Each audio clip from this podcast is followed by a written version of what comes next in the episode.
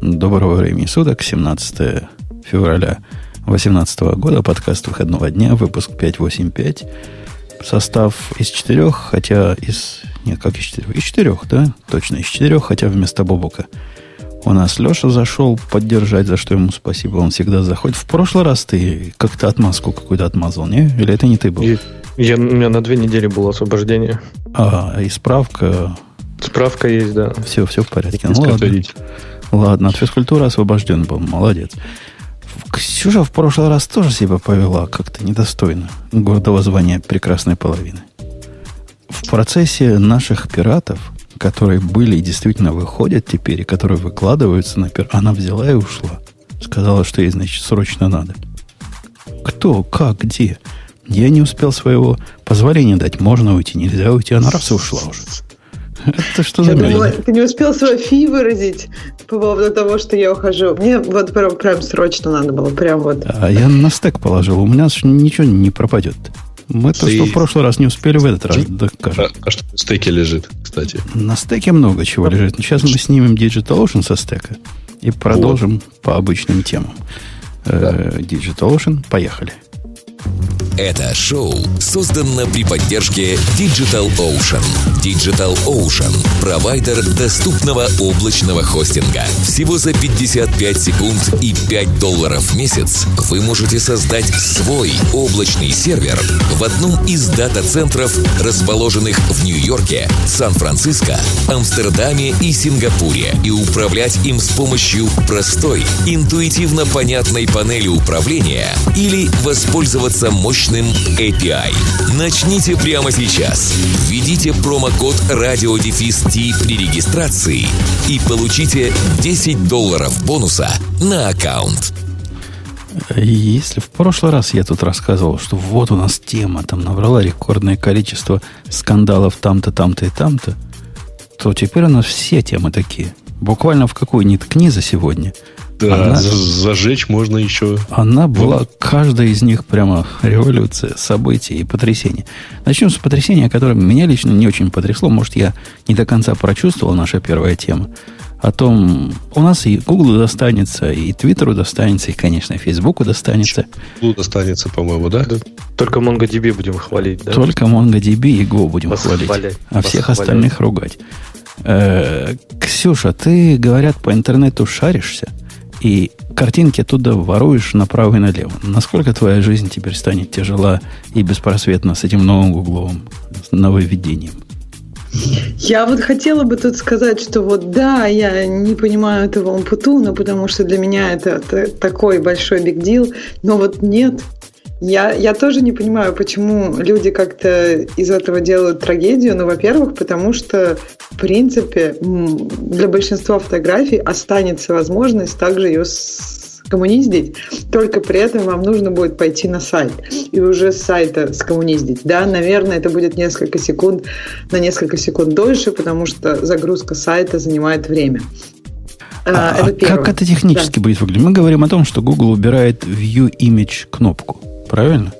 Угу. Да, они добавляют view site или view source, что-то такое.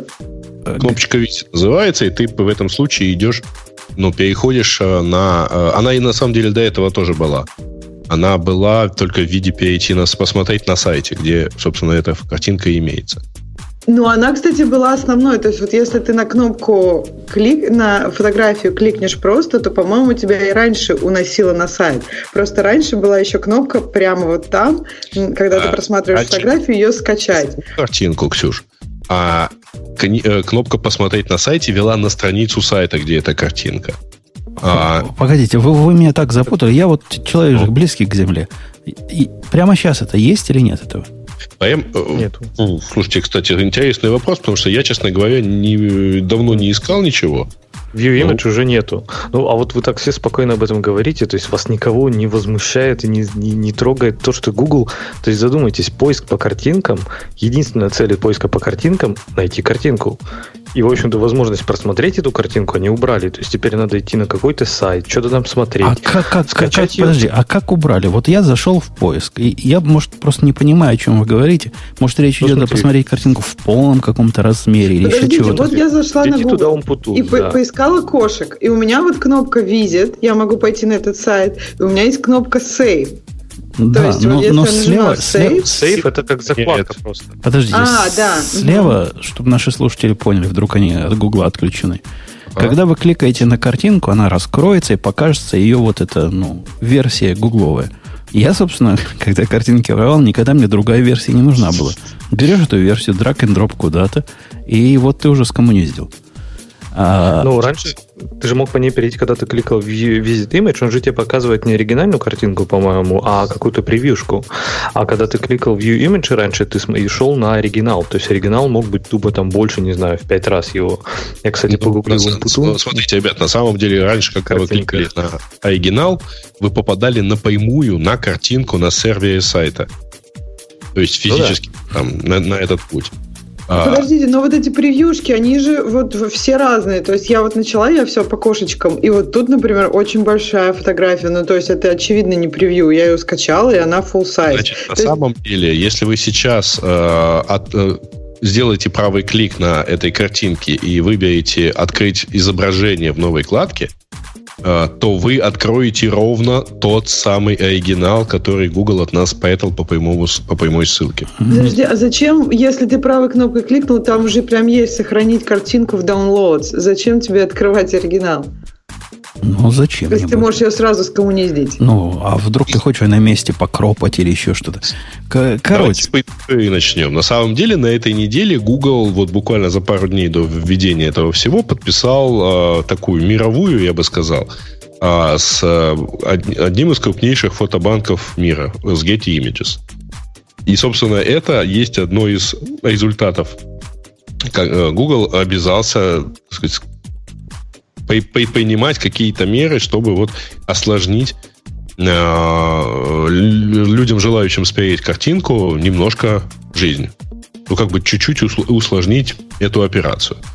А, и единственная логика, впрочем, довольно кривая, заключается в том, что когда вы переходите, ну, предположим, человек не умеет нажимать правой кнопкой на картинке, а, а нажмет кнопку «Визит», он попадет на страницу сайта, а на этой странице сайта какой-то скрипт коварный ему не даст это сделать. То есть вот для совсем dump юзера а, возникнет так вот нет нет прямой ссылки на картинку, можно только пойти на сайт, а на сайте браузер говорит нельзя это скопировать. Не, ну может, Подожди, может, юзер можно. еще и скриншот делать не умеет, да? То есть юзер совсем уже вот прям. Совсем, ну, совсем, совсем дебил. Не, ну ему надо украсть по серьезному, по большому.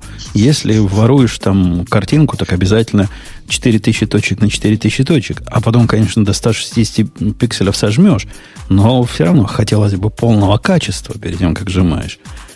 Э, это так. для каких-то особых случаев. Это раз. Во-вторых, после того, как ты зашел на сайт, на который они тебя привели, что, в общем, разумно. Ну, какое, какое их собачье дело наш трафик подрезать?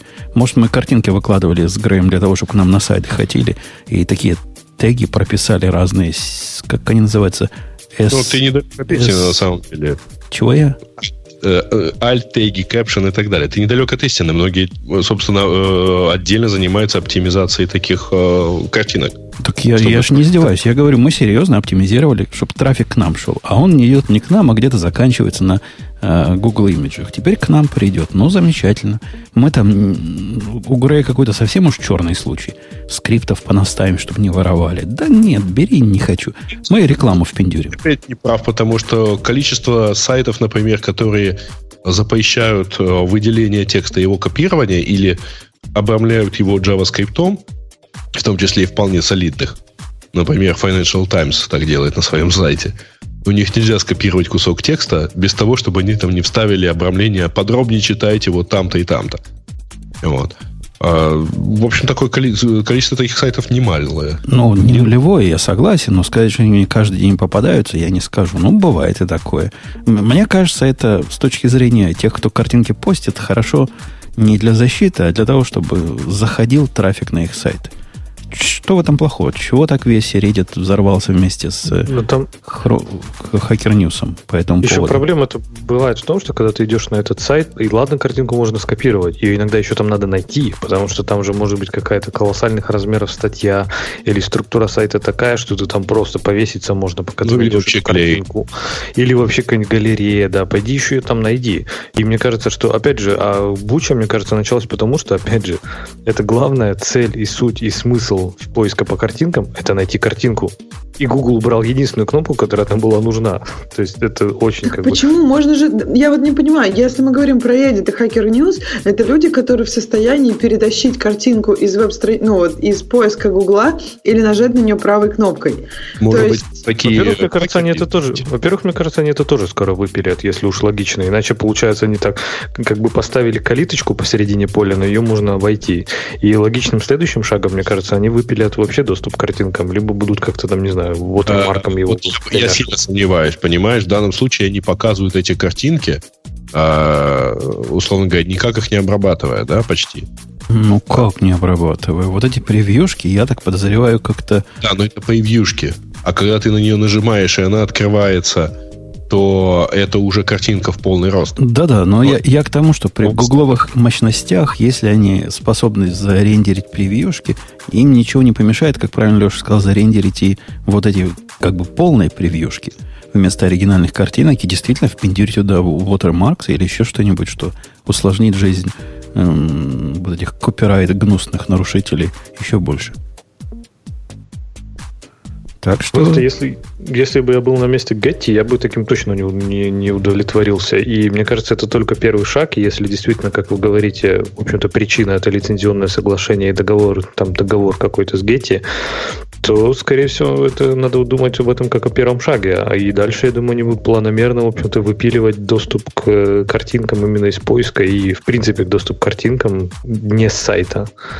И уже делегировать. А мне кажется, наоборот, мне кажется, что вот угу. эта вот идея что, про картинки, ну, то есть они мне кажется, то, та ситуация, которая была раньше, она была слишком, она такая приглашающая, чтобы картинку эту, ну, экспроприировать.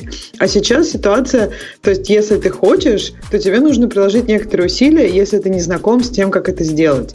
То есть, ты погуглишь, и многие люди, как обычно, как мы знаем по статистике, просто отвалятся на этом же этапе. Они честно пойдут на сайт и будут честно искать эту картинку там на этом сайте. И уже это будет дело сайта, разрешить ее копировать или не разрешить.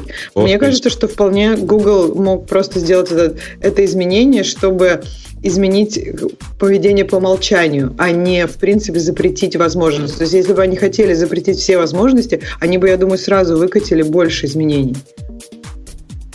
Э, ну, ну, окей. Я не думаю, что они это будут пилить дальше, потому что все-таки базовая идея Гугла это не права соблюсти, а поиск сделать. Поэтому если э, требование будет приводить к очень уж скудности результатов поиска, то все-таки они, в общем, скорее всего, найдут какие-то компромиссные пути. А результаты это там, результаты-то не меняются, правильно? Доступа к ним нет легкого. Ну, э, смотри, а, кстати, обращали внимание, что там вообще есть такая кнопочка Tools в интерфейсе, когда ищешь по картинкам, именно по самим картинкам. И среди критериев отбора есть usage rights. Да, так но вот, работает, но отвратительно совершенно. Отвратительно а... работает, потому что картинки, как правило, никак не промаркированы. Конечно, ну, по умолчанию она считает, что картинка, возможно, защищена каким-то копирайтом. Если поискать картинки, не знаю, радио Ти, Умпутуна или Бобука с енотами, они вам скажут, что под каждой картинкой, возможно, эта картинка, значит, копирайтная. Возможно. Да, совершенно верно. Потому что, чтобы заявить другое, а, то тут если взять э, и отметить labeled for reuse with modification или labeled for non-commercial use, то, конечно, картинка совсем станет другой, то есть вот набор картинок становится принципиально иной, вот, и большинство, так или иначе, там, более-менее коммерческих картинок оттуда исчезает. Но да, да не нужно... только коммерческих, исчезают практически все картинки вменяемые. Вы попробуйте сами так поискать и заморочитесь. Мне лично не кажется, что вот этот шаг хоть как-то повлияет на э, сдвиг в сознании о том, что картинки, ну, реально надо покупать. И если ты хочешь куда-нибудь на сайте картинку впендюрить, то обязательно ты ее купи. А иначе ты, значит, злобный гад. Как-то до этого шага человечеству, по-моему, еще очень далеко. Не, не знаю, как вам, а мне так кажется. Э, помните ли вы? Да, давайте, да, давайте, давайте забьем на эту тему. Она действительно такая не очень нас всех трогает, судя по всему. Следующая тема. Вы, вы, которые тут давно сидели, Ксюша, наверное, тогда еще с нами не была, не говоря уж Алексея. Поэтому мы тут с тобой, Грей, тряхнем ага. стариной и расчешем наши бороды. Помнишь ли ты, Грей? Помнишь, сынок, когда лет пять назад Твиттер сказал, мы закрываем возможность всем э, разным программам наш API брать, потому, угу. потому что мы хотим хорошего. Мы хотим, чтобы были те самые, вот только те самые правильные программы остались, а всякая, значит, гуана исчезла из ваших пространств. И цели они добились. Не только гуана, а практически все исчезло. Все кастомные клиенты, за исключением парочки, исчезли из пространства ну, публичного. Штук, штуки четыре. Хотя, ну, признать э, все-таки, э, признать, что большинство появляющихся клиентов было, мягко говоря, странным. Э, да, но мы же заказчики, нам мы потребители, нам выбор интересен. И, возможно, вот в этой борьбе э, под ковром в конце концов выпуклился бы какой-нибудь тот самый клиент, который мы бы тут любили и официально рекомендовали в подкасте.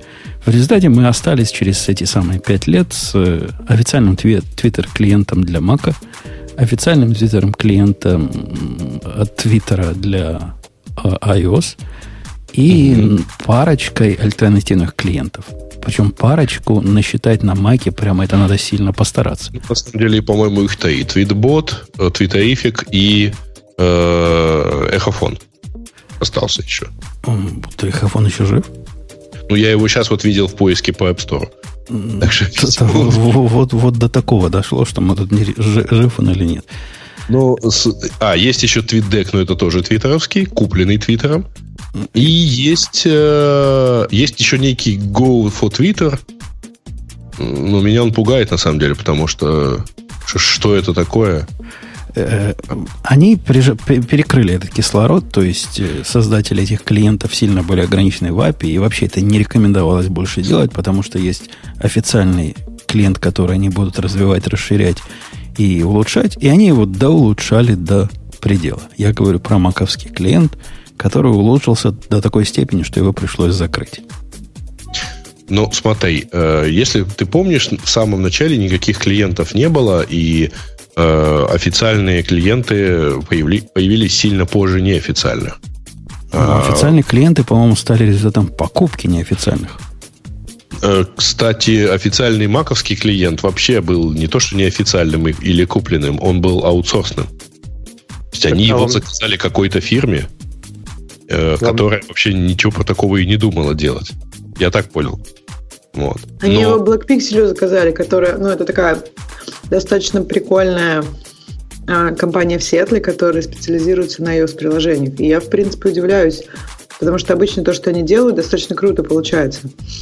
iOS-приложение что... у них нормальное получилось, я им пользуюсь. Угу.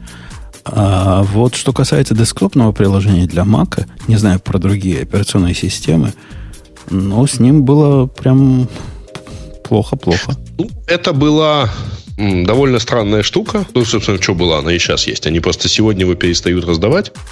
А, это раз. И через, по-моему, месяц или в конце марта они заканчивают его поддержку. Так а вам Но, не кажется, что это просто победа веб-приложений, в общем-то? И они... Да нет, если бы веб-приложение было такое крутое, которое прямо вау-вау, так таки нет. Но оно, оно точно не хуже, чем, чем для Мака было, правильно? То есть веб-клиент сейчас... Хуже, он... хуже. Он, он, он примерно такой же плохой, как э, клиент, например, вебовский для Facebook. Ну, они примерно одной степени гадости. То есть, если у тебя нет никакого альтернативного способа доступиться, ну, так можно, да. Можно и так. Если есть, лучше так не делать. Э, мое, во всяком случае, такое мнение. Я попробовал вчера вот эту в будущее шагнуть. То есть остановил у себя Twitter-бот, который у меня основной, и которым я тоже прямо недоволен. Не раз писал про свое недовольство. Теряет он обновление, перестает получать события. В общем, там свои проблемы есть.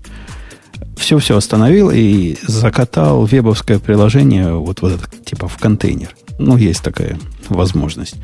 Э, называется Fluid, по-моему. Fluid, да?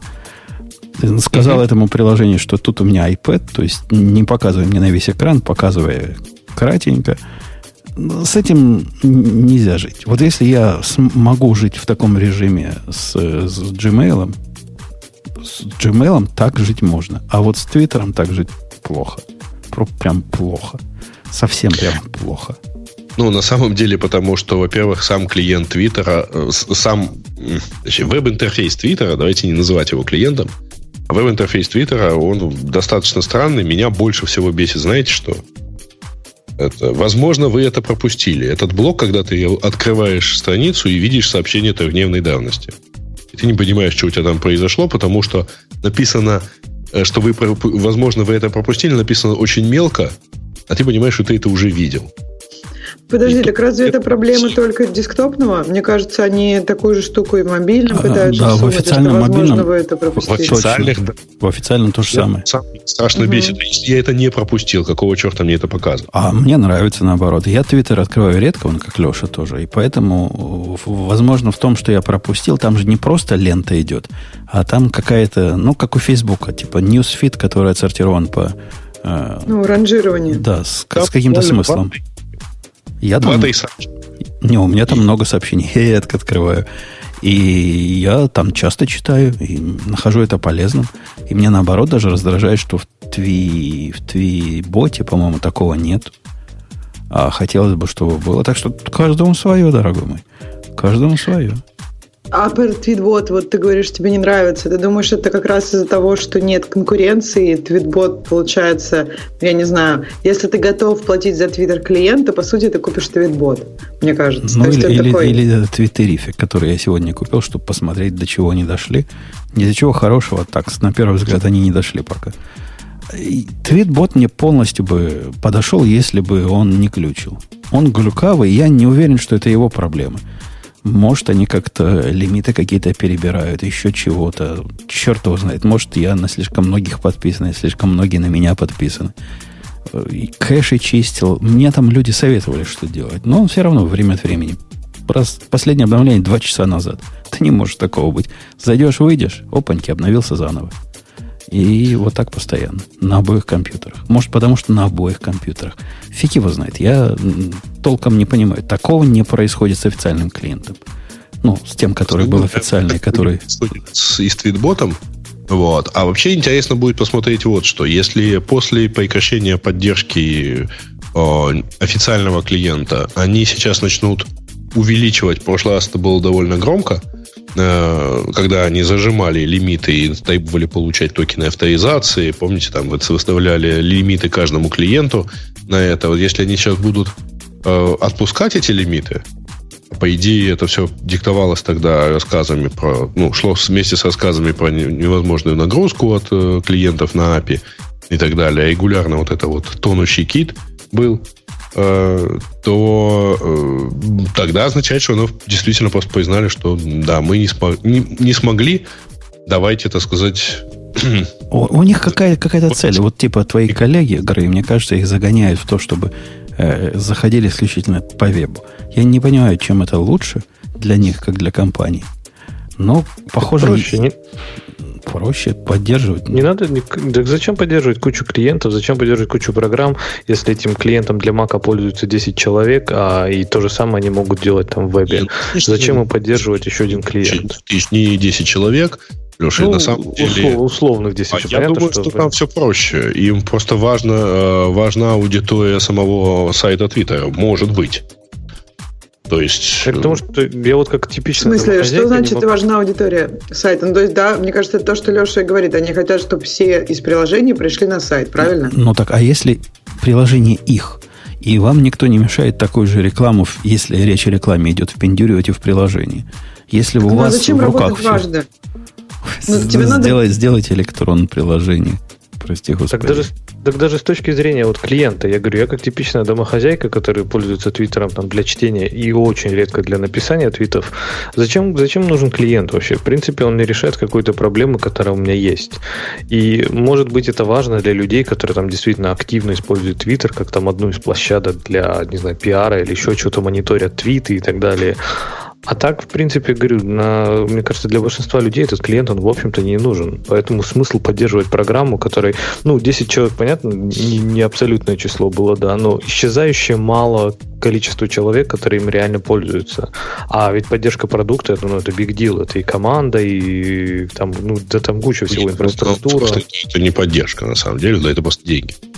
Конечно. Ну, ну, клиент равно, клиент говорю, просто не мудреный. Ксюша у нас специалист по UI и про, по всяким фронтендам. Ну, Ксюша, неужели команда нужна, чтобы вот такое позорище поддерживать? Мне кажется, да. Насколько я помню, что у них была команда. Из, из, из двух человек, я бы сказал, вот чтобы такую программу написать, джуниор и какой-нибудь нормальный сеньор, которые будут вдвоем этим заниматься.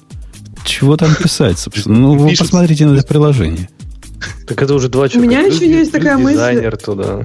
Смотрите. Плюс DevOps. Нет, дизайнера там точно рядом не сидел. Как бы бэкэнд. Бэкэнд может быть тоже для них... Э, бэкэнд приложения может быть сложнее, потому что приложение, например, держит connection. И то есть это ну, как бы тебе нужно выделять persistent ресурс. А веб-сайт, он, ну, то есть, как бы обычно люди используют веб-странички немножко с другим шаблоном. То есть, ты зашел туда и вышел оттуда. Да, у них есть какие-то нотификации, но я думаю, что не все те, которые были пользовались приложениями, сконвертятся в постоянных persistent connection пользователей. Скорее всего, они будут просто зашел, посмотрел, вышел. То есть, может быть, вот они тут пытаются как-то ну, оптимизировать. По поводу но тоже бэкэнда, особенно при том, что этот бэкэнд... Я думаю. При том, что бэкэнд этот Ксюша должен поддерживать не только э, ну, маковское приложение, но и существующее iOS приложение. Наверняка и, их и, и, и, и веб тоже. Наверняка этот бэкэнд у них э, с общим API – и вряд ли им для десктопных приложений надо какой-то особый бэкэнд писать. iOS тебе не даст ничего поддержать. То есть в iOS приложении нет никакого persistent connection. А зачем им persistent ну, connection? У них ну, есть то, что называется... если они хотят тебя пушить именно... И э, этого. Я думаю, что речь идет про, в любом случае о клиентах, которые держат соединение с API, и все. Ну, то есть ты думаешь, что они не делают в своем клиенте никаких персистент, только вот просто они дают запросы Нет. раз в поле. Точно так же, как и все вот эти сторонние клиенты, они же просто к API ходят. Ну, я, я, нет, у меня как раз была мысль, что, может быть, это их клиент, который делает это немного более таким, ну, классическим способом. Не чисто веб, когда ты просто полишь раз там, не знаю, в 5 секунд, если новые твиты, а делаешь, ну, то есть делаешь возможность, чтобы сервер может, могут тебе пушить эти новые твиты по к соединению. Он не пушит их. Насколько я помню, последний раз я, когда работал с их API для какого-то из своего pet проектов это была еще старая версия, тогда действительно были такие суровые пулы с еще более суровыми лимитами – Хотя про лимиты сейчас я наложу на стек, а потом, Ксюша, выдам тебе во первое число про лимиты. Как вы меня с лимитами достали. А теперь у них вроде есть какой-то стриминг-модель. Черт его знает, что это означает. Э, современные клиенты типа стримят. Но что это значит стримить? И не является ли это просто долгим пулом, я просто не, не квалифицирован а сказать. случайно с, э, с HTTP 2? Я не знаю, что это именно. Если кто-то в чатике с современными Twitter API работал, это не, не загадка, просто мы не знаем, дорогие слушатели. Мы, мы не пишем клиентов Twitter. Ксюша, снимаю со стека. Э, какой, на твой взгляд, главный гад в наших интернетах, который зарезает э, лимиты API? Ну, я знаю ответ на этот ты вопрос. Думала, ты думала, наверное, что, ты... что... Нет, ты думала, наверное, Twitter. Если бы ты была знакома еще с остальным миром, ты бы сказала, наверное, Dropbox тоже гады. Там тоже сурово. Вообще, гадов я много могу найти. Но самого гадского гада я нашел абсолютно случайно. Просто совсем случайно. Леша, вот я тебе расскажу, ты поймешь мой гнев. Представляешь, у меня есть приложение, которое позволяет делать э, логин через разные социальные места. Facebook, GitHub, э, Google – Яндекс. И... Яндекс, ты добил все-таки Яндекс, да? Яндекс я, я почти добил, да. Пока его еще не, не, не впустил, но почти добил. Документацию нашел. Так вот, э, что происходит после того, как ты произвел аутентификацию? Сказал, когда тебя Facebook, например, говорит, да, это вот Вася Пупкин. Ты говоришь Фейсбуку, чувак, а дай-ка мне про Васю Пупкина какую-нибудь информацию. Ну, типа, что он Вася, что он Пупкин, вот его хомпейдж, вот его, значит, картиночка все они тебе это радостно дадут. Google даст, GitHub даст, все дадут. Запрашиваешь профиль и получаешь. У Facebook, Ксюша, это такой вызов называется slash me, вот у вашего API. Говоришь me, получаешь все, а дальше начинается веселуха. Потому что ссылочку на картинку, которую они тебе дали, Леша, догадайся, какой лимит на эту ссылочку? Один. Один. Именно. Ультимативный лимит. Один. Если ты достаточно борзый, вот я был борзый, я прямо брал эту ссылочку, возвращал в веб, и веб это рисовал. И у всех картинки рисуются. Гуглу пополам сколько-то раз. Ну, наверное, есть какие-то лимиты. Но неважно. GitHub точно пополам. Вставляй, не вставляй. А вот этого один. Один всего один. То есть они предполагают, что ты куда-то себе ее сохранишь, и потом будешь типа от себя уже раздавать ее? Конечно. Они предпол... Я так подозреваю, что все предполагают от тебя такое поведение. Но эти не дают тебе шанса на ошибку, не дают тебе возможность второго прыжка. Вот не допрыгнул, все. Твои так, проблемы. Почему ты думаешь, что все так предполагают? Ну, я уверен, что если бы вот таким образом я отдавал картинки с Гугла или с GitHub... Про GitHub я не уверен. А вот с Гугла, если подавал, то в конце концов они бы заблокировали подозрительный трафик на вот эти странные урлы с внутренними картинками. Хотя тоже зуб не дам. А то, что Facebook блокирует после первого вызова, это просто прямо вау. Вот прямо конкретное вау. Ну, в принципе, наверное, я могу понять, зачем это, они это делают. Я думаю, вряд ли там ради трафика или чего-то. Но ведь картинка, она же актуальна на момент вызова Ми. То есть, если, например, ты поменял аватар, то, по идее, ну, как бы это уже будет другая картинка. А то есть, по- почему только картинку? Активно... Почему только к картинке прицепляться? Ну, может и другая информация поменяться. Ну, если... ты же ее где-то у себя сохраняешь, ты же ее не фетчишь постоянно из Фейсбука, эту информацию, не, чтобы показать. Не сохраняю, а? не сохраняю нигде. В тот Что, момент... Ты как... фетчишь ее из Ми? Не-не, в тот момент, после того, как Ми произошло, э, это как бы уже часть сессии. И она никогда не меняется, пока следующего логина не произойдет. Почему картинка должна быть другой? То есть, если картинка может поменяться по твоей логике, то и отчество может поменяться, или веб-сайт может поменяться. Тоже надо как-то запрещать и не давать. Ну, я к тому, что нет, я к чему говорю, то, что ты же не рефетчишь каждый раз, например, когда ты данные пользователя где-то у себя показываешь, ты же не рефетчишь из МИ все данные пользователя, правильно? Ты где-то у себя их хранишь. Ну да, типа храню, ну, и там вот, просто строк, хранение вот. строки против хранения картинки. Это Конечно, как бы две большие ну, разницы. Да. Но технически эта разница есть, но с точки зрения Facebook это то же самое, да, то есть ты забрал данные, сохрани где-то у себя, а если ты заберешь данные, мы тебе дадим новую там картинку, может быть, и новое отчество, возможно. Я, я, есть... я не против лимитов, я за лимиты. Я согласен, что мой подход э, посылать за картинками на внешний сайт был ну, совершенно козлиный. Ну, нельзя так делать. Если бы кто-то так делал со мной, я бы, наверное, тоже стал бы его лимитировать со своего API. Но один, ну, хотя бы два – Ладно, три, если сегодня нечетный день. Ну, это же интернет, детка. Тут же так... запрос может не дойти. Мало ли что может произойти. Была же статья как-то, помнишь, про лимиты, которая называлась что-то э, 0, 1 и бесконечность. То есть не делайте лимитов в стиле 2, 3, 5 и так далее. То есть либо 0, то есть нет доступа к этому ресурсу, либо 1, его можно забрать один раз и все. Либо не ограничивайте вообще. Поэтому, наверное, если Меня тоже 2... удивило твое 3.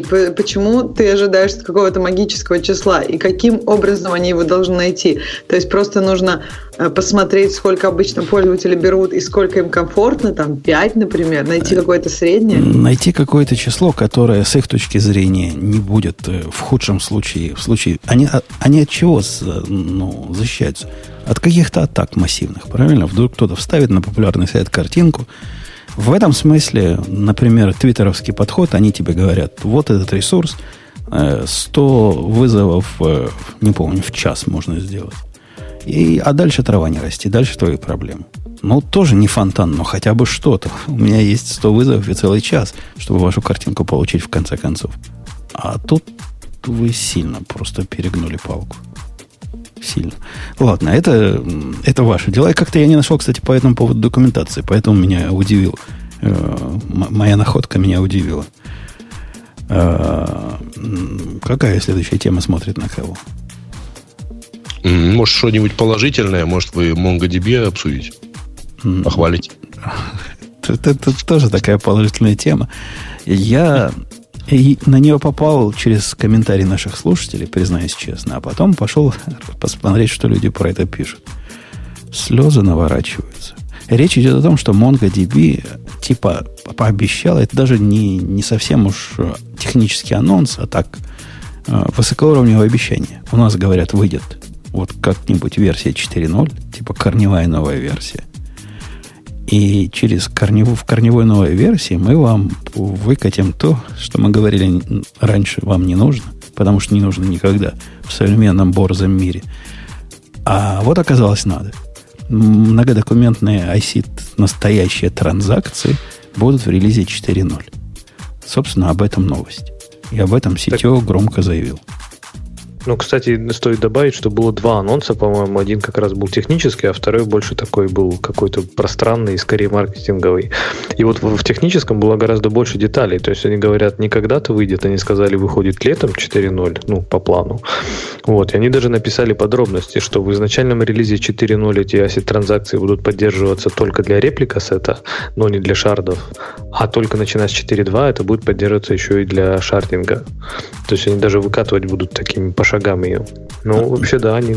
Вот про реплика сета я как раз даже понимаю, как это можно сделать. Тут, ну, можно было и раньше сделать. Но их основной этот довод против транзакций раньше было два довода. Во-первых, говорят они, в распределенных базах транзакции плохо работают, многодокументные. Про распределенные базы речь идет не про реплика сета, а именно про шарды. Вот это распределение – а, а во-вторых, говорили они, а кому это надо, когда у вас модель такая вот э, документная, э, транзакции с точки зрения документа у вас всегда были, а все остальное, ну, eventual consistency, все дела, радуйтесь этому. И вообще, если вам нужны распределенные транзакции, то значит, вы что-то делаете не так. Ну, не Монго ли это говорила? Так вот, а действительно, я как бы опять же вернусь к этому. А оно реально вот это big deal, то есть это прям всем, всем, всем надо на Монге аси транзакции мультидокументные. Мне кажется, там просто, ну, обычно, когда строится там какая-то модель данных для Монги, ну, просто ты учитываешь, да, что у тебя транзакции внутри документа, и дальше там нормализуешь так, чтобы у тебя, ну, атомарности документа хватало. Да, но это, не это, знаю, но... это, видимо, те, кто понимают, чем отличается от документной модели от э, реляционной модели. Они тоже, как ты, пожимают плечами, не очень представляют, собственно, в какое место мы это воткнем, чтобы стало хорошо. Но у Монги-то, ну, я так понимаю, есть цель побольше себе перебежчиков заполучить. А сейчас перебежчики делают что? Они читают, что Монго не поддерживает IC-транзакции. Они говорят, о, мы же финансовый сектор. Как мы будем эти транзакции? Ну, это жизнь, не жизнь, а каторга. Это же так же жить нельзя. Как они там в 16 веке живут? Ну, что это за позор? И если вы комментарии почитаете к любому обсуждению Монги, насколько народ принято Монгу не любить, это прямо поразительно. Это просто вообще уму не подается. То есть люди, судя по всему, имеют с Монгой опыт. Прочитал про нее на, на Reddit или на Hacker News – и совершенно смело дают, дают разные советы и раз, к разным выводам приходят. И обзывают тех, кто Монго пользуется плохими словами. Ну да, есть, есть такой немножко тренд. Но я, кстати, не, опять же, немножко сниму со стека. Сейчас я согласен, что мне кажется, вот эта и статья, и в целом вот этот посыл, он больше для тех, кто хочет перейти на Mongo, но пока не решается из-за того, что там нет аси транзакций. То есть теперь наконец-то они смогут свою реляционную модель перетащить спокойно на Mongo. Э, вот, но э, и потому что даже когда ты подписываешься на бету, там, по-моему, вопросы типа, мы там, какую базу вы используете, как вы там планируете переходить, не планируете, какие-то такие скорее, как вы думаете перейти к Mongo. Вот. А э, второе, что действительно, мне кажется, Mongo была как раз не знаю, следующим шагом только сиквел еще туда добавить поверх, и тогда вообще она станет как все просто. И это как-то, не знаю, немножко, мне кажется, странно. Но, если честно, я уже не представляю, куда Монгу еще можно развивать. Ну, Join, есть... Join они уже добавили. Ну, э, да. SQL синтаксис доступен для особых отщепенцев, если они используют особый клиент. Есть и такое э, извращение. И я не очень понимаю, вот и когда я читаю критику Монги от тех людей, которые явно не используют, я не очень понимаю, что эти люди курят. Это примерно такая ситуация, когда я читаю э, либералов, которые против оружия. Они тоже не понимают, о чем они говорят, и вот эти не понимают, о чем они говорят. И вот этот разрыв между практикой и, и, и теоретиками, он чудовищный. По-моему, нам Монги, сколько по они IC транзакции туда не добавляли, никогда не перепрыгнут через эту дыру ненависти. Как ненавидели, так и будут ненавидеть. И такие а будут вот на интересно. каждом углу кричать, что мы лучше MySQL поднимем с ручным шардингом и с наколеночной репликацией, и будет нам счастье. Деды ну, наши так делали, и мы будем так делать. Она все равно, конечно, и близко не будет, как Монго, но тем не менее.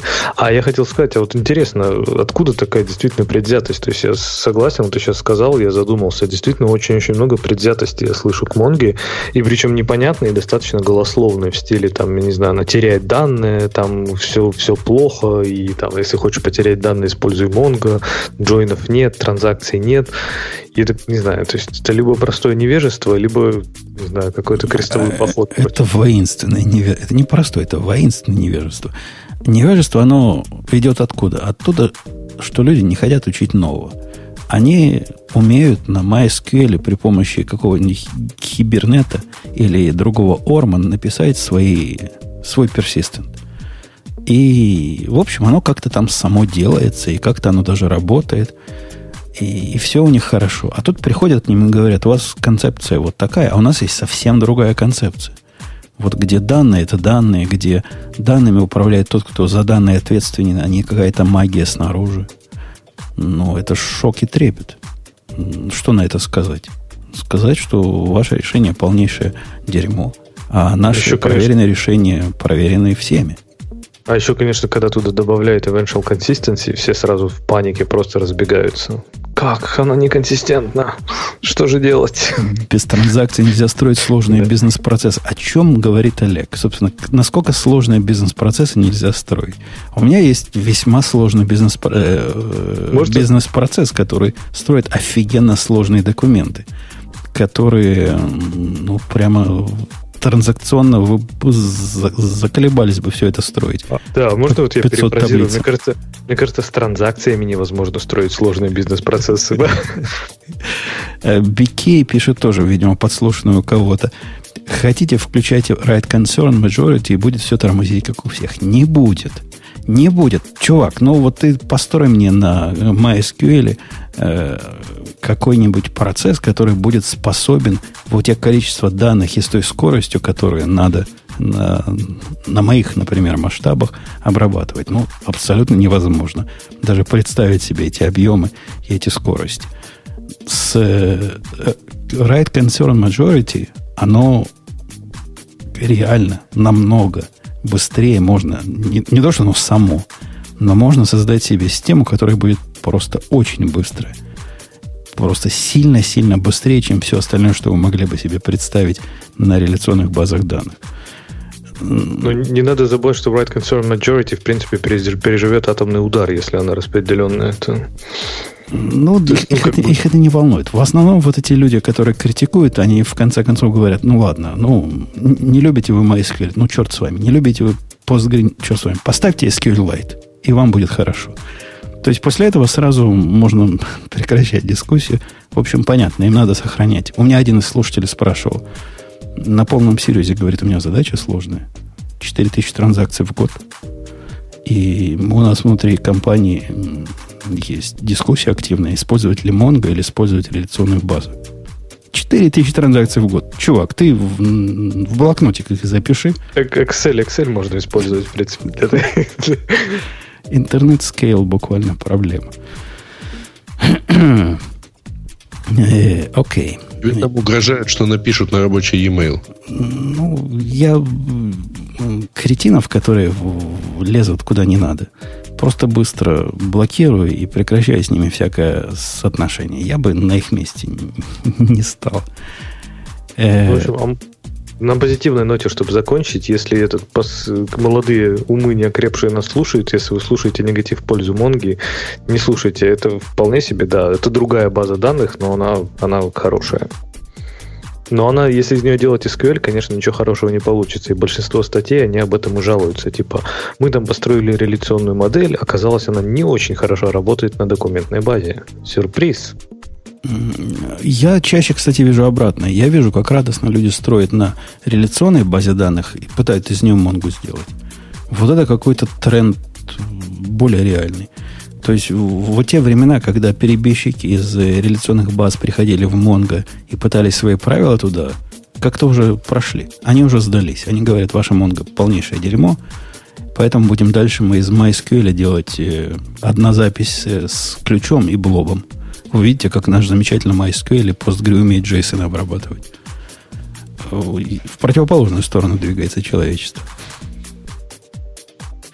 Вот. Окей, окей. Вот, да. Э, Ксюша, ты молчишь. Мы тебя убедили или наоборот? Я, да, я слушаю внимательно. Мне показалось, что чувак, у которого 4000 транзакций в год, ему блокнотик, ты ему Excel советовал. Excel, мне кажется, слишком сложно. Это Леша, я советовал на бумажке да. записывать. А, Значит, бумажки. Нет, бумажка это хорошо, да. Но бумажка же сгореть может. Вот, вот блокнот, ну, там, TextEdit, вот прям, или в Vim е. А с бэкапом это надо копирку подкладывать, чтобы бэкап был, правильно? Да, да, да. Э, ладно, вот такая тема. Любопытно, что получится. Пока их телодвижение в сторону мы станем более реализационные, они выглядят как э, пятое колесо в телеге. Ну, я могу вспомнить. Помнишь, Леша, когда они добавили с, типа формализованные ссылки на внешние коллекции? Не помню, в какой-то версии, в 2 в какой-то. Вот эти DBF. Да, да. Это тоже такой, как зайцу стоп-сигнал нужная штука. Потом они добавили не так давно, по-моему, в 3.2 джойны, да? В 3.2 или в 3.0? В 3.2, по-моему, джойны добавили. Ну, не совсем джойны, они, в общем-то, просто как, как один из шагов в этом в aggregation pipeline, ты можешь вытащить из другой коллекции. Да, да, да но, но они сказали, что джойны. Потом они добавили примерно в это же время возможность сделать view, которые покрывают собой много коллекций. Это тоже такие типа джойны или такой алверды в сторону э, традиционных баз данных. У них же там view вовсю. И тоже сказать, что это такая модная фича, которой каждый пользуется, я бы прямо не сказал. Хотя я в ней пользуюсь. Изредка, но пользуюсь. Э, окей, давайте на следующую тему. Это как раз, Ксюша, в твою сторону. Ты у нас самая молодая. Ты у нас недавно учила программирование. И, и чувак тут, или чувиха. Чувак, наверное. Чувак, Ален. Ну, иди знаем. Может, это чувак, а внутри он как чувиха по духовному так, состоянию. Пожалуйста. Это ты сексизм. Я говорю, что вот этот э, твои выводы преждевременные о половой принадлежности человека, они сами по себе являются возмутительным шовинизмом. Так вот, Ксюша, изучить программирование с точки зрения этого э, или этой э, персоны стало сложнее, а не так, как было раньше. Раньше был, берешь командор, запускаешь Basic и вперед. А сейчас-то чего? Эклипс ставить надо какой-то. Какую-то Java куда-то. Какой-то питон настраивать. Там немножко... Там него про питон. Питон, э, делать репозиторий, в общем, заводить аккаунт на гитхабе. Ужас, короче. Статья забавная, на мой взгляд. То есть, мне кажется, это как раз такой классический пример, когда эм, то есть ситуация изменилась с тех пор, как этот человек начинал программировать. Пропал, пропала Зенька. Да. Видимо, чувствует, что к Фейсбуку подходим. Леша, ты когда учился программировать, да. это было, я так понимаю, в 15 веке. Или уже, я... или уже 16 был, уже, уже Петр помнишь, был вокруг, или 17 помнишь даже. Штуку? Помнишь такую штуку электроника у КНЦ? И там установка IDE там была, втыкаешь что-то такое, специальный картридж. Там дискет там не было еще. И вот тебе IDE. Ах, вот так вот. А настоящие старперы не так программировали. Настоящие старперы сначала коды писали машинные, а потом, чтобы отредактировать, надо было все заново написать. Потому что никакого редактора, кроме ввода впрямую, не было. Угу. Как же прошк, прошкрябать дырочки на этом, на перфокарте, вот это. Да, а потом настоящие ниндзя писали свои собственные редакторы, которые позволяли вот эти коды раздвигать, и это было большое дело. То есть вместо того, чтобы редактирование занимало целый день, оно теперь занимало всего лишь два часа, добавить новый символ в программу. На каком моменте я пропала? Я тут так долго и приятно говорила, выражалась. Это практически сразу.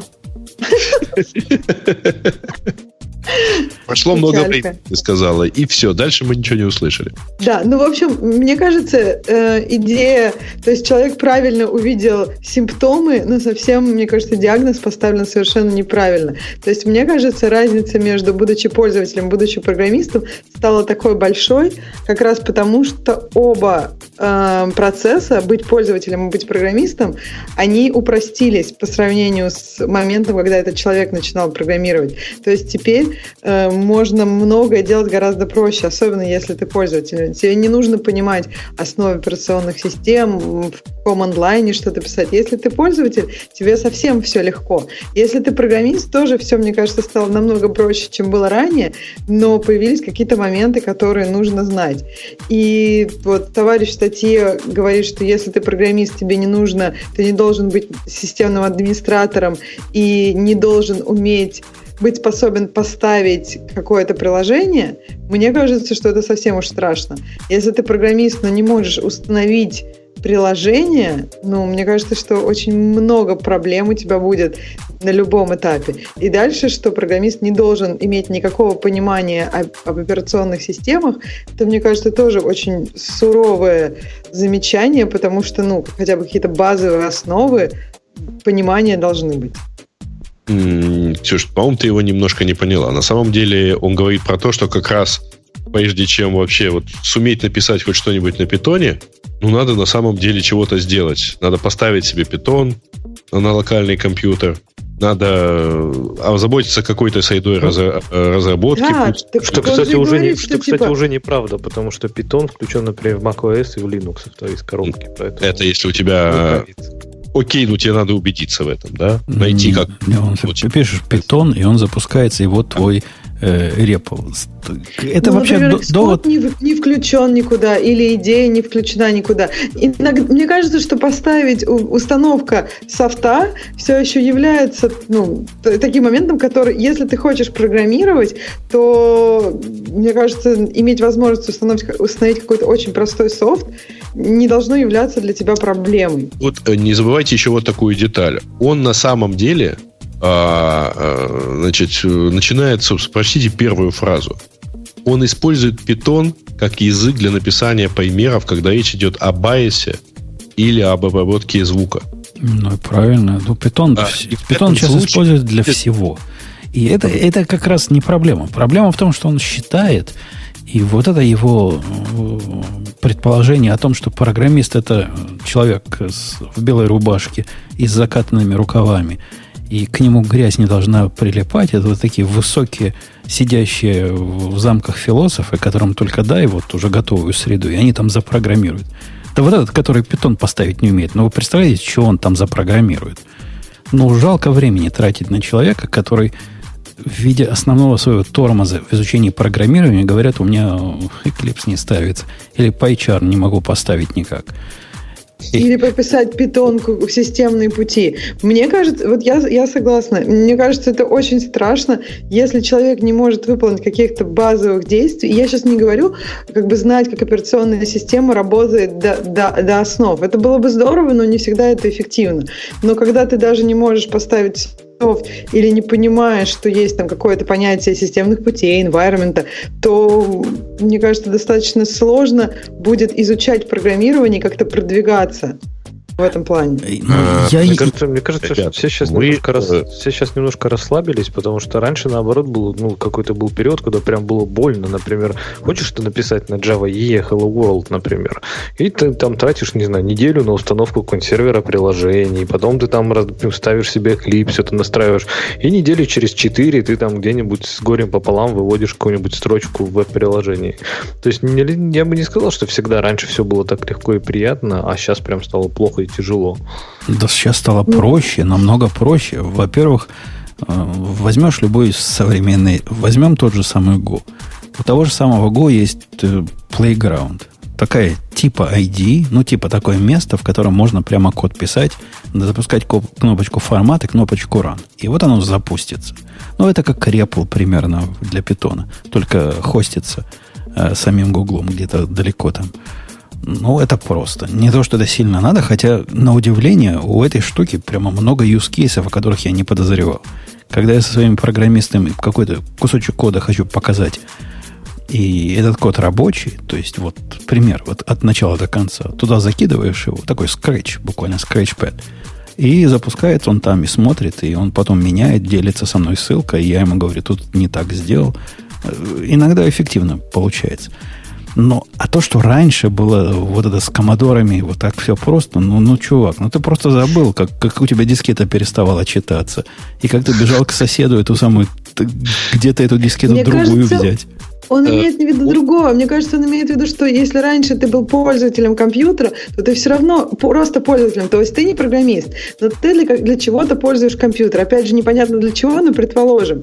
Ты, ты уже вот всю эту боль с дискетами, с команд-лайном, ты все это умел делать. И поэтому шаг в программировании для тебя был как бы естественен и прост. А тут ты, общаешь, ты работаешь с компьютером, смотришь кошачьи видео на Ютубе. Но шаг в программировании, по его мнению, не так прост.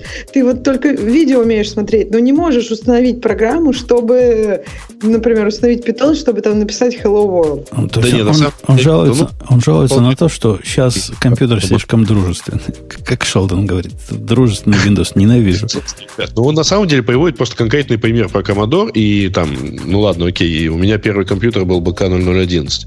Э, и он-то имеет в виду очень простую вещь, что если ты уже подошел к компьютеру, то ты его включил и попал сразу в среду программирования, потому что, да, она была не очень простая и так далее, но тебе не надо было заниматься вот сетапом всего под себя. Так и, тебе, кстати, тебе надо было заниматься сетапом всего остального под себя. Тебе надо было заниматься сетапом, например, перепаивать провода, чтобы телевизор из секама в Palm превратить, потому что секамовские телевизоры там к такому-то компьютеру не подключались. У тебя были mm-hmm. проблемы несравненно более технические, более далекие от программирования до этого. Ладно, ну, ты, ты их прошел операционной системы, чтобы загружать. Э, кстати говоря, даже вы помните, что многие компьютеры не из дискета, а с кассет вообще загружались? И то после того, как ты сам для них операционную систему напишешь. Ну, при этом э, он предлагает в качестве варианта, один из вариантов, это то, что ты описал. Э, это среда программирования, которая просто бежит в браузере. Ну, ну, та, то есть, такие это, среды есть, такие cloud environment есть. Наверное, для обучения их вполне нормально использовать. Я не вижу в этом никакой особой проблемы. Просто профессиональных никто не использует. Ну, я не знаю таких, которые используют. Но решение есть. Тот же самый клипс можно поднять в облаке. Если уж ты, чувак, курсы обучения устраиваешь, и протестуешь против такого, ну, подними такого типа продвинутый репл в облаке, и пускай твои ученики туда заходят и туда свои коды пишут, если им уж так сложно поставить локально. Так мне кажется, он как раз рассматривает разные возможности в конце статьи, и одна из них это как раз, э, ну, как бы, э, он называет это отсрочить боль, то есть вот, да, делать все в облаке. Другая, ну, по его мнению, это именно отсрочка, потому что э, все равно в какой-то момент, если ты программист, тебе придется столкнуться с реалиями. И мне я с ним согласна, потому что ему в комментариях как раз предлагают вариант, что это не отсрочить вот эту боль, а именно избавиться от нее, когда вот ты будешь программистом и всю жизнь будешь все делать в клауде и даже никогда не задумываться, как этот клауд магическим образом твой код запускает. Что мне кажется, в реальности сейчас еще пока, ну, мы далеки от этого. Если ты программист, то тебе хотя бы какое-то понимание для э, того, как твой код будет запущен, очень важно, по крайней мере для того, ну, если мы говорим о какой-то оптимизации. Потому что если Все, ты не понимаешь он совершенно... Пишет. Что? Он пишет не про программистов. Его слушатели, те, кто учится по его книгам и пишут ему и, и так далее, это люди, которые просто иногда, ну, какой-то скрипт должны написать для каких-то своих прикладных задач.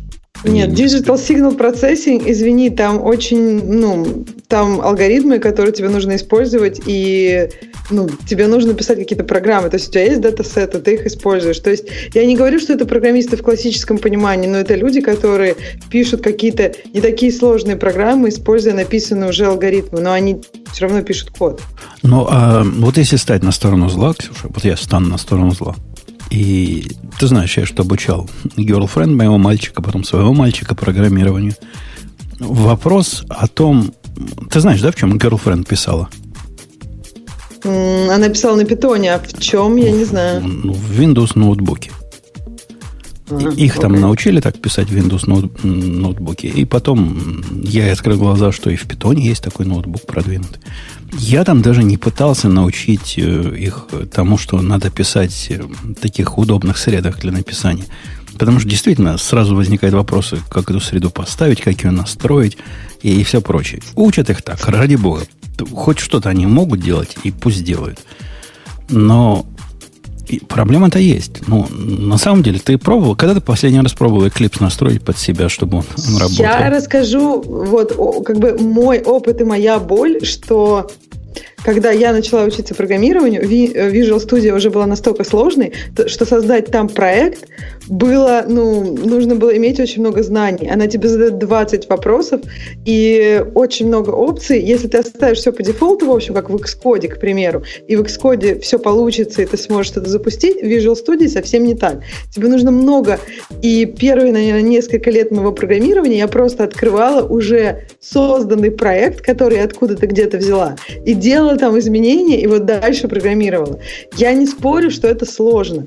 И мне кажется, что тут вопрос не в том, что как бы сложность это, она не в природе самой задачи. Просто если мы будем говорить о том, что э, IDE, они могут быть иногда чуть проще для какого-то, для устранения этого барьера. Например, мне кажется, если сравнить Xcode и Visual Studio, Xcode намного проще. Когда первый раз ты создаешь проект, ты оставляешь все по дефолту, и ты потом нажимаешь кнопочку Run, и у тебя что-то запускается. Вместо того, что Visual Studio, оно просто говорит, не знаю, ошибка, и по дефолту невозможно создать проект. То есть это, это немножко другие моменты. Мне кажется, когда ты вообще не умеешь установить среду, и когда среда настолько сложная, что человек при первом ее использовании ну, совсем не может ничего сделать, это проблема, мне кажется, все-таки DE. Ну, не скажи. Вот у меня, Леша, у меня против вас есть наезд. Против вас, джавишников. Ты понимаешь, ты понимаешь, чувак, что я не, не пальцем деланный программист. И тут давно сижу. Но я сдался на моем компьютере. Я просто сдался на моем компьютере. Я по, по этому поводу уже высказывался. Понять, по какой причине один из моих Maven э, XML котором ничего не сказано про JUnit версии там 3 чего-то так. Представь, JUnit версии 3. У меня на компьютере нигде такого JUnit нет. И когда я запускаю свой проект, он его упорно тянет. При этом просишь у Мавина дай dependency, никто про 3 ничего не знает. Никто этот 3 не просит. В результате я загружаю не тот же... Это происходит на одном компьютере ровно. На этом компьютере я удалял этот .m2 директорий уже 530 раз. Я свои переимпортировал Мавины в ID. Думал, может, это ID виновата. Нифига подобного. В командной строке то же самое происходит. Я давал к своему компьютеру доступ к большому нашему мавинскому гуру. Он тоже сдался. Говорит, не знаю, мистика. Не бывает такого. А вот представь человека со стороны. Вот на это он посмотрит. Ну ладно, я это обошел. Я, я, я понимаю, как с ним бороться. Как в этом сложном мире вот этот э, новый, новый потенциальный программист, он он просто уйдет из профессии в связях. Ну, смотри, это все-таки ты крайний случай, да, описал. То есть в большинстве случаев все-таки он работает. И в какой-то этом ты сам говоришь, что это, ну, скорее всего, какой-то либо баг, либо там скрытая совершенно возможность Maven, которой ты как-то ну, сумел воспользоваться, а про нее не знает даже Maven Guru. То есть, наверное, все-таки это не, не убьет энтузиазм начинающего, потому что вряд ли у него будут такие настройки, которые ты мог сделать на своей машине. Вот. А в целом, ну, Maven сложная тулза, правильно? То есть она, ну, не то чтобы она должна быть сложной, но сама по себе она достаточно сложная. И да, она может иногда работать не очень просто, и это, конечно, повышает порог входа. Но в защиту, если ты начинаешь с чего-нибудь типа start.spring.io, или, ну, если мы говорим про Spring, да, он настолько все для себя для тебя настраивает, что в принципе можно не понимая, как это работает, ты можешь просто открыть это там, не знаю, в идее и начать этим пользоваться, начать писать под Spring. И мне кажется, в этом смысле это все-таки скорее хорошо, чем плохо. Ну, может быть. Но, опять же, их степень автоматизации, вот, ну, что он тебе построит? Он тебе построит в этот мавиновский XML, которым не надо будет само заморачиваться и думать, да? Ты их э, дернешь на, на тап э, твоей IntelliJ IDEA, они туда сами загрузятся. Но это погружает нас еще глубже в тот самый мир мистики. То есть вообще необъяснимой мистики, чего-то там какие-то странные в XML. Но, какие-то странные забывай, версии там прописаны. Что-то какая-то, что-то происходит, что-то под капотом варится. Но не забывай, что мы сейчас говорим про людей, которые там испытывают проблему с установкой IDE. То есть, может быть, им и не стоит знать пока про внутренности Мавина. Я думаю, они даже до этого этапа не дойдут, потому что они сдадутся на э, этапе добавления, не знаю, поддержки Мавина в Eclipse. Или еще что-то вот в таком же роде. Хотя нам-то со стороны, со стороны нашего опыта, с высоты нашего опыта, все эти вопросы кажутся смехотворными. Ну, понятно, если у тебя запускаешь программу, она говорит, типа, не могу откомпировать, не могу Java найти. Мы понимаем, о чем она. А представь себе вот этого юн, юного, юного программиста, girlfriend моего мальчика, который вот такое сообщение увидит. Какой Джавак? Почему Джавак? Где его искать? О чем его ставить? Году Google, в каком году Google отменили для таких людей? Я вот просто не понимаю, если ты не можешь... Ну, наверняка у многих были такие проблемы, если эта проблема такая общая какая-то. И, и вот ты забьешь в Google Java не находится в Eclipse. Тогда если что-то в ответ получишь, скорее всего, ты получишь серию картинок. То есть рассказ в картинках, как в Eclipse добавить этот самый Java понимание тебе, что за Java и зачем ты его добавлял, оно тебе не даст никакого. Ну, ты сделаешь технические шаги. Может, даже до Stack Overflow дойдешь, что вряд ли. Скорее всего, найдешь картин, Мне кажется, картинки с иллюстрациями. Давай я, я вот сейчас попробую про Java ваш поискать. Мне кажется, первое будет Stack Overflow. Но здесь, может быть, еще стоит добавить, что если человек на таком уровне как бы пытается разобраться, и если ему не нужна там, не знаю, вся инфраструктура современной разработки на Java, он может, ну, не знаю, начать писать какой-нибудь Visual Studio Code без всяких мавинов, компилировать в консоли. И когда он поймет там боль компиляции в консоли более-менее сложного проекта с кучей зависимостей и вообще управлениями зависимостей, он тогда придет, ага, должна же быть какая-то утилита, которая это может сделать. Он такой, раз, вот мавин. То есть может стоит начать с проблемы, а не с решения решение. Я вот написала Java, мне сразу подсказали command not found и первая ссылка на Stack Overflow. Ну, то есть мне кажется, что такие общие проблемы, они достаточно часто, как бы люди уже, скорее всего, запостили вопросы об этом, и можно просто поискать вопрос, найдешь ответ и что-то для себя узнаешь. И я согласна с Лешей, что да, возможно, первый раз ты можешь и не решить эту проблему глубоко, но потом, если еще раз такое случится, ты уже задумаешься, а может быть, действительно, как люди уже придумали ответ на этот вопрос, как вот управлять всеми этими разными зависимостями, и узнаешь про Мавин. А я, и у меня тут недавно такой конфуз случился прямо вот в, в этом вашем любимом Go. Конфуз конфузный. Я исследовал одну проблему, такую крайне редкую. То есть так, настолько редкую, что мы знали, что вот такое бывает, но никто даже не, не уподобился это запрограммировать. Никто, я не уподобился. Потому что вероятность события, ну, крайне редкая. А зачем нам редкие события программировать? Правильно, Ксюша? Случится, потом будем разбирать. И вот оно случилось. И вот смотрю я на... А у меня там логи вокруг этого всего, все, все дела. И говорит, вот сделка произошла в такое-то время, точка 777. Ну, 77 это миллисекунд. После точки показывается. А коррекция пришла точка 774. Примерно так. И я вот смотрю на них и вижу, что между 77 и 774, ну, дофига, ну, разница, правильно? Отнять одно от другого, получим сколько? 774 минус 77, ну, там, почти 700. Э, логика должна срабатывать, когда между ними, по-моему, 250. А она не сработала. Вот смотрю на числа – ну, математика, ну, отними от одного другой, ну, должно получиться. А не получается. Вы не поверите, что оказалось. Оказалось, что на самом деле точка 77 это не точка 77, это точка 770. Просто по какой-то причине, не по какой-то, а по определенной причине бага в Go форматировании он время показывал неправильно. Оптимизировал 77 770 как 77. А вы понимаете, есть разница между 770 миллисекунд и 77 миллисекунд. Прямо разница почти в 700 миллисекунд. И это дофига и много. Надо мне баг будет к ним прописать туда, потому что я смотрел на новый Go, на который, обсуждение которого мы собирались перейти.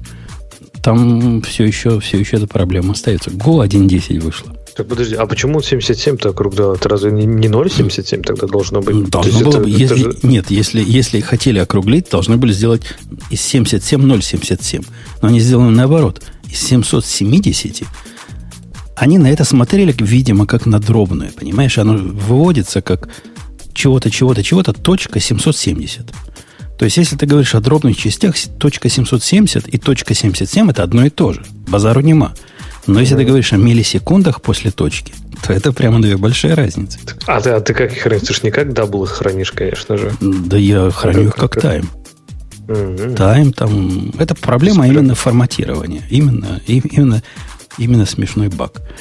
Э, Go 1.10 вышел на днях. Ничего такого нового, как обычно в Go у них не бывает. Хотя у них там появилось... Появилось... Ну, вы издеваться будете, если я расскажу, что появилось. Например, Давай, например, дай возможность порадоваться например, например, можно сделать вообще немыслимое. Вот в деле программирования, Ксюша, округлять числа, это с точки зрения Гугла немыслимо редкая операция. То бишь ты можешь из флот теперь, представь, флот, представила флот, или даже флот 64, округлить до инта. Фига себе. Фига, и прямо стандартным способом можешь это сделать. То есть там дашь ему 10.51, и он из этого 10.51 11 сделает для тебя. Это в, ну, это в 1.10 появилось. Это просто прорыв современных технологий. Да, второй прорыв, не поверишь, можно теперь шаффл делать. Прям даешь прям ему слайс чего-то, и прямо реально он умеет зашафлить это дело.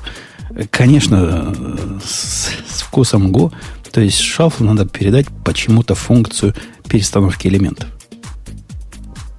То есть в виде, в виде параметра одна из функций перестановки. Ну, не почему, я понимаю почему, но как-то со стороны выглядит. Ну Странно, да, какую-нибудь дефолтную сделали, чтобы...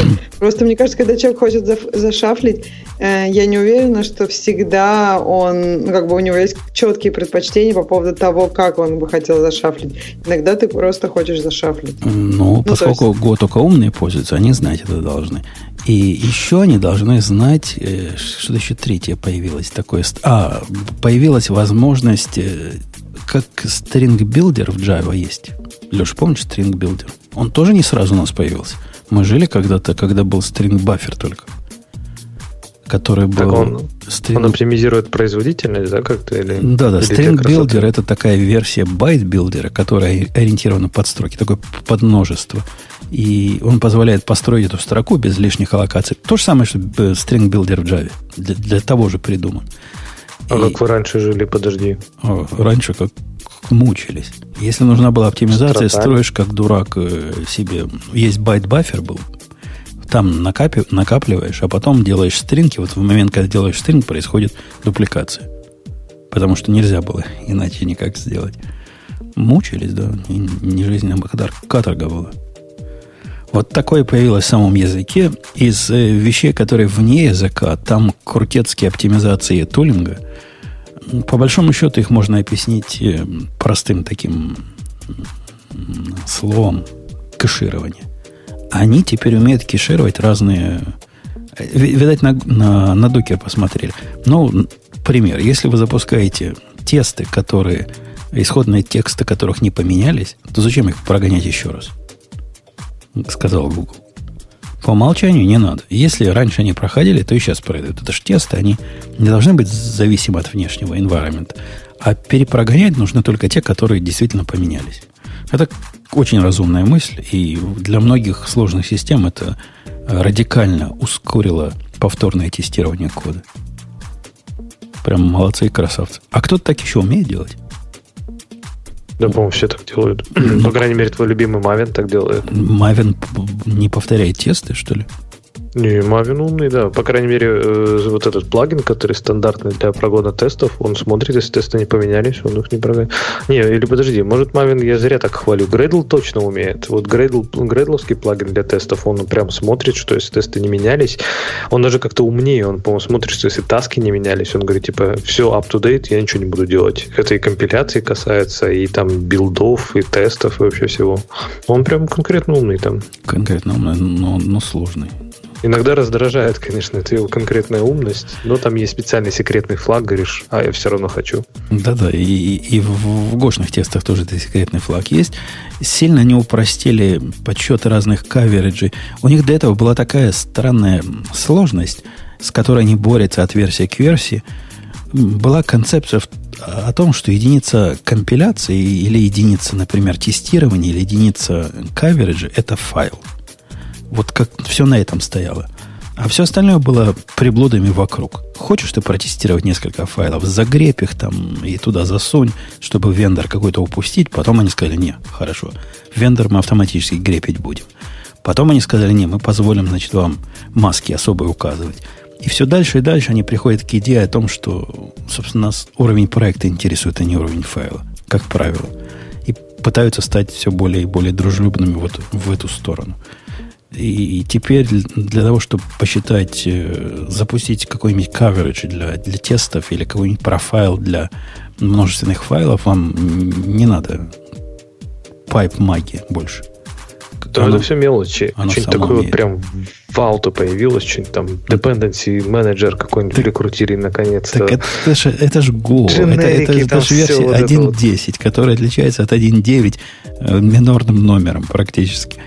У них так не принято, чтобы вот дженерики прикрутить версии 1. Не, он не, не ломает ничего. Что такое? Под, так а что, инкрементально, инкрементально прикрутил, Java же прикрутила, он, помнишь, до сих пор расхлебываем. Ну, эти могут, да. А тут, тут все... Я настолько поверил ну, в совместимость, что обновил на, на своем компьютере и вообще ни одной проблемы не, не заполучил. То есть вообще ни, ни одной конкретной проблемы.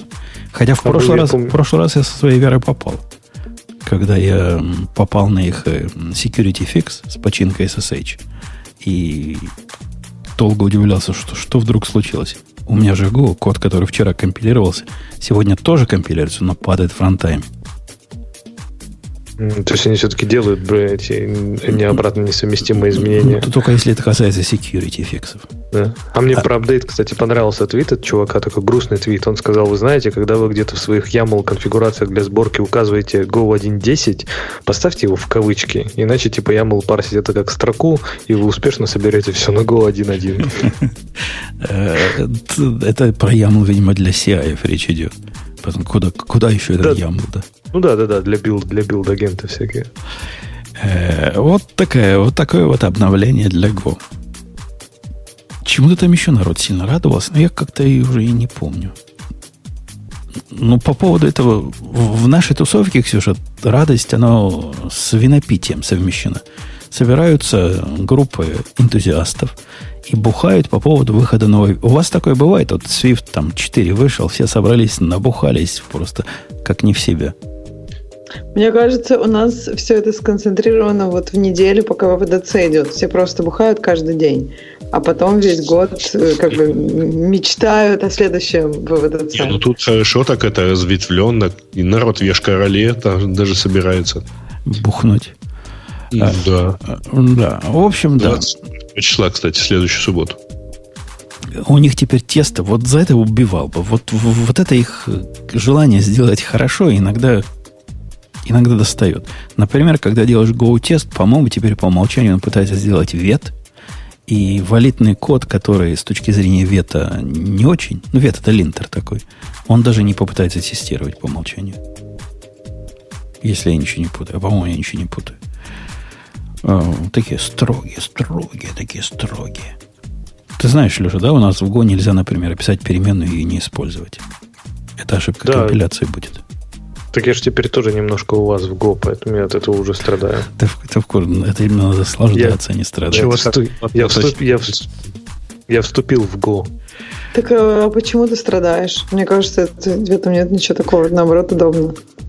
Не, ну просто проблема в том, что иногда действительно, как Умпутун говорит, в каких-то вещах, когда типа тестов и прочего, то есть ты что-то у тебя в процессе, то есть я знаю, что у меня есть неиспользованные переменные, я их там прогоню, я все это починю, я просто хочу быстро запустить тесты и проверить, что у меня все зеленое, прежде чем я там займусь причесыванием кода. Вот, а он как бы, да, вот я так понимаю, что сейчас с GoVet, то есть это линтер, по сути, правильно? То есть он проверит какую-то статическую корректность, как он считает, и если там, не знаю, у тебя лишний тап, лишний пробел, неиспользованный input или еще какая-нибудь ерунда, он скажет, та-та-та, я даже теста не буду Не, лишний тап, лишний пробел тебе GoFMT должен починить, который ты как порядочный должен автоматически делать. Это просто понятно всем. Э, меня достает, ну, пока я не научился с этим бороться, я, я что-то параноик, и после компиляции и всяких стандартных линтеров я Go Meta линтер запускаю, который там пыхтит, пыхтит и такие вещи находит. Я сдался попытаться свои тесты привести в такое состояние, которое Go линтеру понравится. Вот тесты для меня не тот код, в котором переиспользование переменной year или shadow переменной year это такая проблема в трех строках. Ну да, я там year сделал внутри if, этому year еще что-то присвоил. Я понимаю, что я делать станет мне. Ну да, даже, кстати, даже, кстати, в принципе, игнорирование этих херов в тестах, ну, упадет он у тебя с паником. Ну, типа, окей, главное, что тест не пройдет, правильно? Да, да, да. Я, я тесты не конец света. убираю из, из, мета, из металинтера. Как-то оно слишком много телодвижений надо, чтобы его удовлетворить. Исключительно для эстетической красоты, больше не для чего. Э, окей, про Го поговорили. Что у нас еще такого любопытного? Ксюшенька, что у нас любопытного? Там еще куча всего любопытного. Вы что? Я, я с Ксюшей ну, не зря же дернул. Тут как раз следующая по списку тема как раз от их, от их, ну, от их сестры. Я, я знала, да, что у тебя Даже эта тема. Ну, я так скажу, вот у нас есть вот эта тема и другая еще тема. И мне кажется, я вот заметила между ними параллели, прежде чем мы пойдем в эту тему. То есть вот э, эти темы начинаются так. Я веб-девелопер с огромным опытом, примерно два с половиной года. И мне кажется, индустрия сломана. Ну, не, не, есть... не, обязательно там еще вначале сказано, когда я пошла на конференцию женщины, которые кодируют, я понял, что индустрия сломана. Ну вот да, то есть мне кажется, что вот я, я, я так поймала себя на мысли, что я не помню статей, там, не знаю, я C или C++ программист с 20-летним опытом, и там, мне кажется, индустрия сломана. Такие бывают, но таких меньше. Просто люди, как, вот, а вот мне кажется, вот веб-индустрия как-то больше, больше от них такого вот напора, что все сломано, и все пропало, и все уже не то. Слушай, понимаешь, просто когда они могли написать, что все сломано, не было ни медиума, ни твиттера, ни фейсбука. В смысле, а сейчас они что, не могут написать? Не было. Ну так, им было 25, а, и было это, мне, кажется, мне кажется, C-программисты, они по-прежнему пишут просто какой-нибудь в ЖЖ, поэтому никто не видит. Не в ЖЖ они пишут, они пишут в листы рассылки, которые никто не читает. Возможно. там где-то у нас есть тема про, или не у нас, а в темах э, слушателей, у нас есть вездесущий Линус, который там кого-то обругал. Ну, Ксюша, отвечая тебе, говорю, если ты посмотришь на состояние современного веба, то там реально хочется просто плакать, и ты понимаешь, что действительно все, все сломано. То есть там, не знаю, я говорю, где-то был прекрасный твит, что современный фронтенд это как Амстердам, то есть там все укуренные со своими велосипедами. Вот, вот абсолютно точно характеризует состояние ну, да. может быть, может быть, я не спорю, может, у меня, может быть, нет... Статья, потому что я ее не читал, сейчас не хочется начинать, я же не женщина. Я, я расскажу, про что статья. Про, статья про то, что девушка ходила очень много на разные тусовки, метапы и так далее, и там, видимо, встречала много людей, которые ходят тоже на тусовки и метапы, вместо того, чтобы, возможно, программировать и искать себе интерншипы. И у нее сложилось мнение, что у junior-девелопера просто вообще нет никаких шансов никогда и никак найти свои свою первую работу. Я, может быть, у меня опять нерелевантная выборка, потому что тут надо смотреть на статистику, но ни у меня, ни у этой девушки статистики такой нет. То есть у меня из знакомых людей, которые искали свою первую работу, у всех достаточно неплохой опыт поиска первого internship а. То есть, да, ты ищешь сначала не работу на какие-то невиданные деньги, ты ищешь internship. У кого-то получается в немножко больших компаниях найти, у кого-то поменьше компании. Но, в принципе, найти internship в данный момент, на мой взгляд, не так уж и сложно. И дальше ты уже зависит от того, насколько ты был успешен в своем первом, там, втором и так далее интерншипах.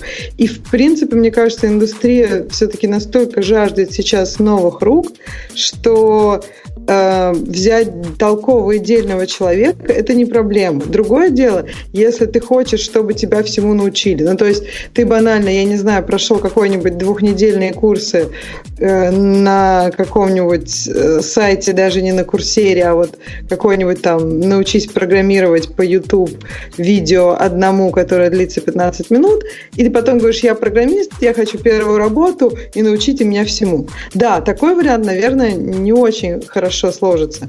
Но если есть какая-то неплохая подготовка самостоятельно или, может быть, какое-то образование, лучше, конечно, законченное, может быть, не законченное, и вообще вы дельный человек и можете уже предоставить хотя бы что-то, что вы сделали, то, на мой взгляд, это реально сейчас в данный момент в этой точке индустрии найти себе первый интерншип. Меня удивило в этой статье, что она постоянно приговаривает, как произвестный в ее окружении факт, что, ну, как известно всем, сеньоры получают 300 долларов в час. Ну, как всем известно, 300 долларов в час. Вы попытаетесь 300 долларов в час перевести сеньоры, которые работают не контракторами, а тут речь идет о, ну, о обычной работе в контексте всего этого разговора. 300 долларов в час это означает 600 тысяч долларов в год. Я правильно посчитал? Мне кажется, да, она либо, она, во-первых, вначале говорит 190-300, потом, конечно, она берет только 300. И вообще, мне кажется, да, я с тобой согласна, эти цифры, на мой взгляд, они, я, я бы сказала, да, для контрактной работы, то есть, когда у тебя нет никаких бенефитов, ни страховки, ничего, и это без налогов, и, ну, и... Я, я себе, когда у меня был контрактный короткий гиг, и я себе запросил, чтобы отводить этого заказчика 250 долларов в час. То есть сам Умпутун запросил не 300, а 250. И не получилось отводить. Но... Вот, я, я и говорю, что то есть ты могу, мне кажется, и когда это было, то есть мне кажется, вот 4 года назад, да, долларов, вот, я и говорю, что мне кажется, все-таки 250-300 долларов в час, а может быть, если заказчик как-то пожирнее, ты ему сильно нужен, может даже немножко побольше для контрактной работы, это, ну, можно такое найти. Но опять же, ты с этого заплатишь налоги, ты с этого купишь страховку. Ну, с другой стороны, тебе это, ну, как бы, компания трудом... тратит на тебя эти деньги. Но я с трудом могу поверить, что контрактор будет, там, не знаю, обучать джуниоров, как вот она приводит в пример, что компании не хотят тратить время, там, сотрудников на обучение джуниоров партнеров. Я думаю, что контрактор в любом случае неподходящая персона для этого, правильно? Да, у компании, ну, это как бы банально истина, но обучение джуниоров не является бизнес-целью компании. Никаким образом. И жаловаться на то, что вот, вот компании как-то плохо внимание нам уделяют, но у них другая цель. У них цель деньги заработать тратить вот этого Прекрасно. самого... Конечно, ты не можешь претендовать на 250 долларов в час. Ты же не фронтенда. Э, тратить, вот этого чувака, который получает 300 долларов в час на то, чтобы он учил э, джуниора, это из пушки по воробьям. Это какое-то нецелевое расходование средств. За это надо БХСС вызывать, если вы помните, что это такое, и судить его как расхитителя капиталистической а собственности. Ты человека в команду, ты тратишь время команды на то, чтобы его встроить в процесс. А тут же речь идет не о том. Речь идет о джуниоре. Речь идет о джуниоре, который вообще ничего конкретно не умеет не умеет программировать, не умеет установить Eclipse, не умеет запустить это самое Go, не знает, что такое Maven. Ну, джуниор, ну, джуниоров не видели. Э, то есть он вообще программировать не умеет? Вообще программировать Подожди, не разные бывают джуниоры тоже. Я видела очень разных джуниоров. Есть люди, которые действительно Э, ну, то есть даже из людей, которые действительно этого всего не умеют, есть люди, которые быстро учатся, учатся сами, и которым нужно просто небольшие импульсы как бы направления движения. А есть джуниоры, с которыми ты будешь просто вот каждый из этих моментов вот разби... ну, то есть я сейчас говорю про общение с людьми, которые интершип как раз проходят. То есть есть очень, очень разные люди, и как бы автономность их тоже очень сильно так, варьируется. Так вот эти джуниоры, которые, которых можно, которых я бы могу взять на работу, Ну, я, я ведь рассказывал, когда мы веб-программисты искали того, который не смог логин-форму написать, мы не взяли. Хотя мы искали джуниора. А взяли того, который смог написать. И он оказался китайцем. Когда я работал на предыдущей работе в корпорации, где э, возрастить своих джуниоров это было прямо сверхзадача, прямо конкретно каждому начальнику требовали, чтобы ты, значит, взращивал джуниоров. Я спросил у вышестоящего руководства, а что, собственно, имеете в виду? Как, чего вы от меня ожидаете? Они говорят, да все понятно. Ты ему дай какую-нибудь задачу, которая никому не нужна. И пусть он этим занимается. Лишь бы без дела не сидел. И вот такое, такое воспитание джуниоров, ну, это, это что за воспитание? Ну, посидел у меня один какой-то индус, там, 6 месяцев писал задачу, которую можно сделать за 3 минуты. Потом ушел на высокооплачиваемую должность, как уже mid level хотя кода никакого и не выдал. Ну, а толку-то? Так где тут экономика, где тут резон? Зачем мне это надо? Зря, зря джуниоры тянут на себя одеяло. Если вы, дорогие джуниоры, хотите быть э, оценены по заслугам, во-первых, не, позиционер, не позиционируйте себя как джуниоров. Потому что это плохое слово. Это означает, что вы ничего не умеете. Ходите на работу, когда вы уже хоть что-то умеете. Это раз. А для того, чтобы самим научиться чему-то, есть у вас в 21 веке масса путей. Во-вторых, ну, не ждите, что вас учить кто-то будет. Вы, вы сами должны. Сами должны быть проактивными. Ксюша правильно сказала.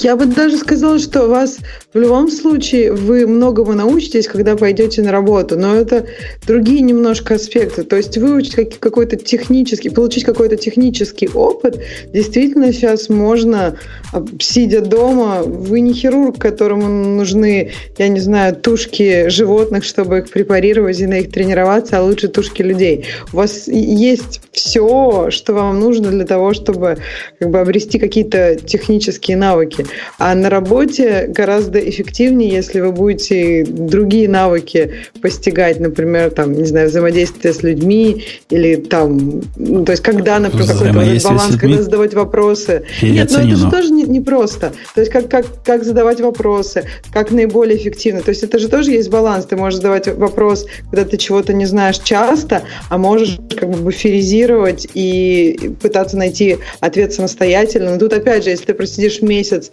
с каким-то вопросом, который бы тебе ответили одну секунду, тоже эффективность не... А не это, это не про обучение, это же не про опыт, это про ум.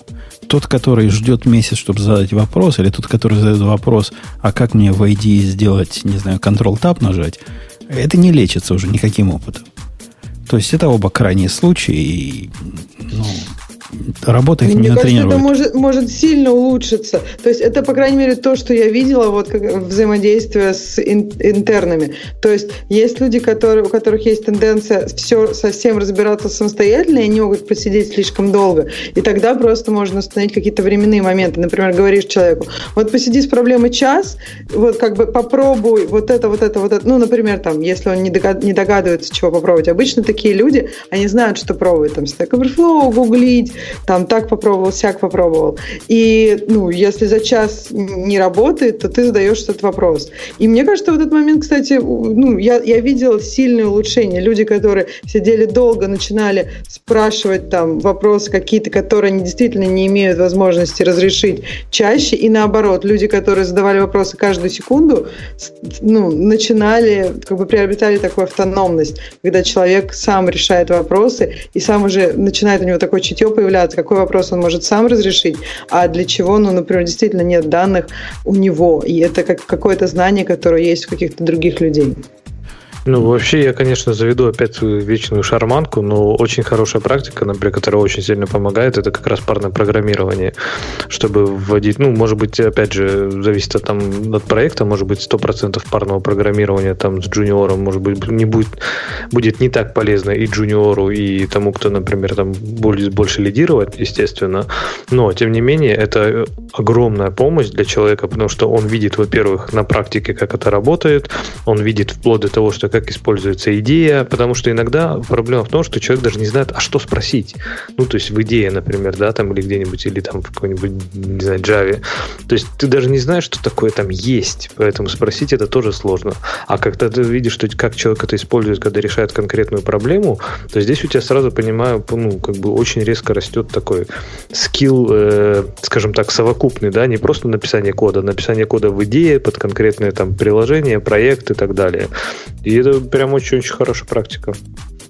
Мужики сомневаются. Ну, мне кажется, тут надо по, по, по чуть-чуть это делать, ну, в смысле, сто процентов времени программировать джуниором, джуниору-то, может, это будет полезно, и да. то человек не, не, как бы, вот у него нет этого этапа, когда он видит, что он сам решил да, какую-то да, проблему и получает вот эту вот радость от решения и уверенность, что он может решить любую проблему, ну, или да. гораздо больше класс проблем. Да, да, и да, опять же, для, для меня, когда лидера это неэффективно, потому что, ну, получается, что я в это время гораздо больше воздействия дело, чем если ну, объяснять каждый, то есть какой-то, может быть, кусками, я не знаю. То есть я вот на опыт, на таком собственном опыте у меня не получалось убедиться, что это может быть очень эффективно какой-либо из сторон. Надо, надо два джуниора друг на друга натравить и посмотреть, как они парно программировать. Это, это кстати, это, кстати тоже, вот, вот, вот, вот смеешься, это тоже, кстати, очень интересная практика, да, то есть э, попытаться объяснить даже другому джуниору, это очень-очень хорошая практика, чтобы самому в чем-то разобраться.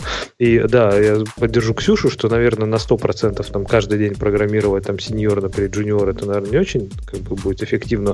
И в первую очередь не очень эффективно для джуниора, потому что очень много информации. Ну, вот мы с ребятами, когда работали, они говорили, нам просто нужно время, чтобы ну, взять перерыв, это все усвоить и как бы ну, самим просто посидеть, поразбираться, написать код, ошибиться, пострадать, а потом уже выстрадать этот, это решение или этот код. Конечно, но я говорю, как одна из практик, которую можно применять, если кто-то смотрит на онбординг э, junior-девелоперов, то вполне может сработать. Ну, там, кстати говоря, написано, есть одна хорошая фраза, э, что если, в общем, совсем не работать с джуниорами, то тогда сеньоры, в принципе, и не умеют работать. Ну, так, это так, ну, так сеньоры здесь... не умеют работать. Их, Нет, это то... не их, э, их не за это держат на работе, чтобы они джуниоров тренировать умели. Тренировать джуниоров это отдельная совсем специальность. И, не возможно, знаю. не самый сеньор должен этим заниматься, а тот, который умеет это делать. Ну, тут, Умпутун, я тебе немножко возражу, что, не знаю, смотря что мы вкладываем в понятие сеньор, да, для меня senior developer – это человек, который строит не продукт, а человек, который строит команду. В я этом смысле, в этом смысле, ну, как бы я говорю, не знаю, мне кажется, тимлит – это немножко такая искусственная позиция, которую там уже придумали внутри. Э, ну, вообще, senior developer – это человек, который думает не только про код, правильно, а, ну, про команду. И в этом смысле, может быть, он все-таки и правильный человек. А, а я соглашусь с Умпутуном, мне кажется, даже вот если мы считаем, что синер это человек, который строит команду, совершенно не обязательно в моей команде. В моей команде сейчас нужны джуниоры. Например, у меня есть продукт, у меня есть цель. Вот мне нужно, ну, там, не знаю, несколько мидлов, и вот мы сделаем этот продукт вот с такой эффективностью, вот так быстро. Мне кажется, это зависит от человека. Некоторые синеры, они, ну, гораздо больше эффективности от них будет, если они не будут заниматься сейчас, в данный момент, джуниорами. Если они будут э, ну, фокусироваться пусть там на команде, но плюс на архитектуре и на коде. Есть синеры, которые получают от этого, ну, то есть получают от этого какой-то вот фидбэк для себя. Они используют это как, как такой трамплин для роста, обучают джуниоров. Это зависит, мне кажется, от человека, от компании, от проекта. Бывают проекты, на которых много достаточно рутинных, несложных задач, и, как бы, например, их автоматизация может быть неплохой, неплохим таким стартовым поинтом для джуниора так да, в этой ситуации можно там себе онбордить джуниоров и использовать это эффективно. Иногда бывают проекты, когда ну вот для джуниора, ну можно из пальца высосать задачки, ну как он потом сказал, сделать что-то такое, что вроде как никому не надо. Мне кажется, в этой ситуации лучше, может быть, пока оставить идею брать много джуниоров, а концентрироваться на архитектуре и коде. Не-не, Ксюш, ты вот я не знаю, я сейчас прочитал еще раз более внимательно этот текст, и там как раз говорится достаточно правильная вещь, что если подходить к задаче, у нас сейчас нет возможности заниматься джуниорами, и э, нам, нам тут продукт надо делать, что тут думать, прыгать надо, да, так сказать, и в продакшн, то в итоге ты, конечно, окажешься в ситуации, когда у тебя тебе нужны джуниоры, а ты их взять не можешь, ты даже не умеешь их брать. Так это и... не дело работы. Вот это главная вот эта проблема с этим подходом. Подходом вот этих э, поколений двухтысячных. Научите нас. А потом мы придем на работу, дадим код. Мне, как работодателю, вообще не, не в прикол кого-то учить. Мне нужны научные. И для того, чтобы их учить, у них, есть, у них есть другие места. В готовое место, и так, чтобы его вообще не надо было бы учить. Ну, уч, учить, между, учить и учить да, с, да, сразу с буквы У, знаешь, большая разница есть. Если мне приходит человек, которого я за две недели могу натаскать на конкретный проект, на конкретную специфику, то это вполне приемлемая практика. Понятно, что человек с готовым опытом в моей области вряд ли придет. Если придет человек с опытом в другом языке, но умеющий программировать, то не проблема его за те же две недели перевести на наши технологии. Но если приходит полный ноль, абсолютно полный ноль, ну, которому надо объяснять все от, я, а, от А до Я, и он считает, что его обязаны тут научить еще, и при этом еще платить зарплату, за что? За что ему платить? Но э, речь как раз идет о том, что ты, э, отказываясь, условно говоря, вот как Ксюша говорит, что вот сейчас нет задачи, поэтому мы не будем брать джуниоров, а если будем брать, то только на очень простые задачи, где их можно натаскать, то ты в итоге просто ну, теряешь эту связь. Э, я не говорю про то, чтобы брать полных налей. Э, в любом случае. По поводу вот этого, то, что ты теряешь связь, мне это кажется очень странным, потому что, э, ну, например, часто в больших компаниях есть интершип программы, и перед этим у тебя есть там несколько тренингов, когда тебе немножко помогают быть со своими интернами эффективнее. И из опыта, ну, это достаточно несложно сделать, если тебе это интересно. И опять же, это ну, всегда развивается достаточно плохо, если тебе это не интересно, если тебе это ну, в данный момент абсолютно неэффективно. То есть вот это вот момент какой-то вот сакрального знания, как научить людей и как вот этот навык, если ты его потеряешь, ты больше никогда его не приобретешь. Мне кажется, что это немножко, то есть как такая вот э, ну, преувеличение. Джуниорское вот преувеличение вот своей да. важности и важности их потери. Не, не как, такой глобальный. То есть, да, если тебе надо в данный момент, или это надо либо твоей компании, либо твоей команде, либо тебе это интересно. Да, этот навык не так сложно получить, чтобы быть, ну, как бы помочь человеку эффективно анбордиться, помочь человеку там чему-то научиться. И опять же, научиться не тому, чему он может научиться отдельно, а научиться каким-то моментам, которые вот нужны ему вот прямо сейчас, и ему трудно будет их получить из, Ксюша, из других... Ему какой величины должна быть компания, чтобы в ней была программа интерна, для интернов, чтобы в ней а, был какой-то большой поток, э, во-первых, входящих джунов и не менее большой так условно говоря, объем задач, на которых этих джунов должно быть, э, можно э, распределить. Я бы сказал, что это должно быть несколько тысяч разработчиков. Я вот э, тоже думала, как ты, но оказалось, что internship программы есть в достаточно маленьких компаниях. Я не знаю почему, возможно, это просто такой голод по кадрам. И э, то есть в компаниях, в которых, ну, например, чуть ли не в стартапы иногда берут. Да, им очень мало платят, но одного интерна на лето они, например, берут. То есть компании, в которых там 50 человек, они 50 программистов, то есть понятно, что у них есть еще кто-то.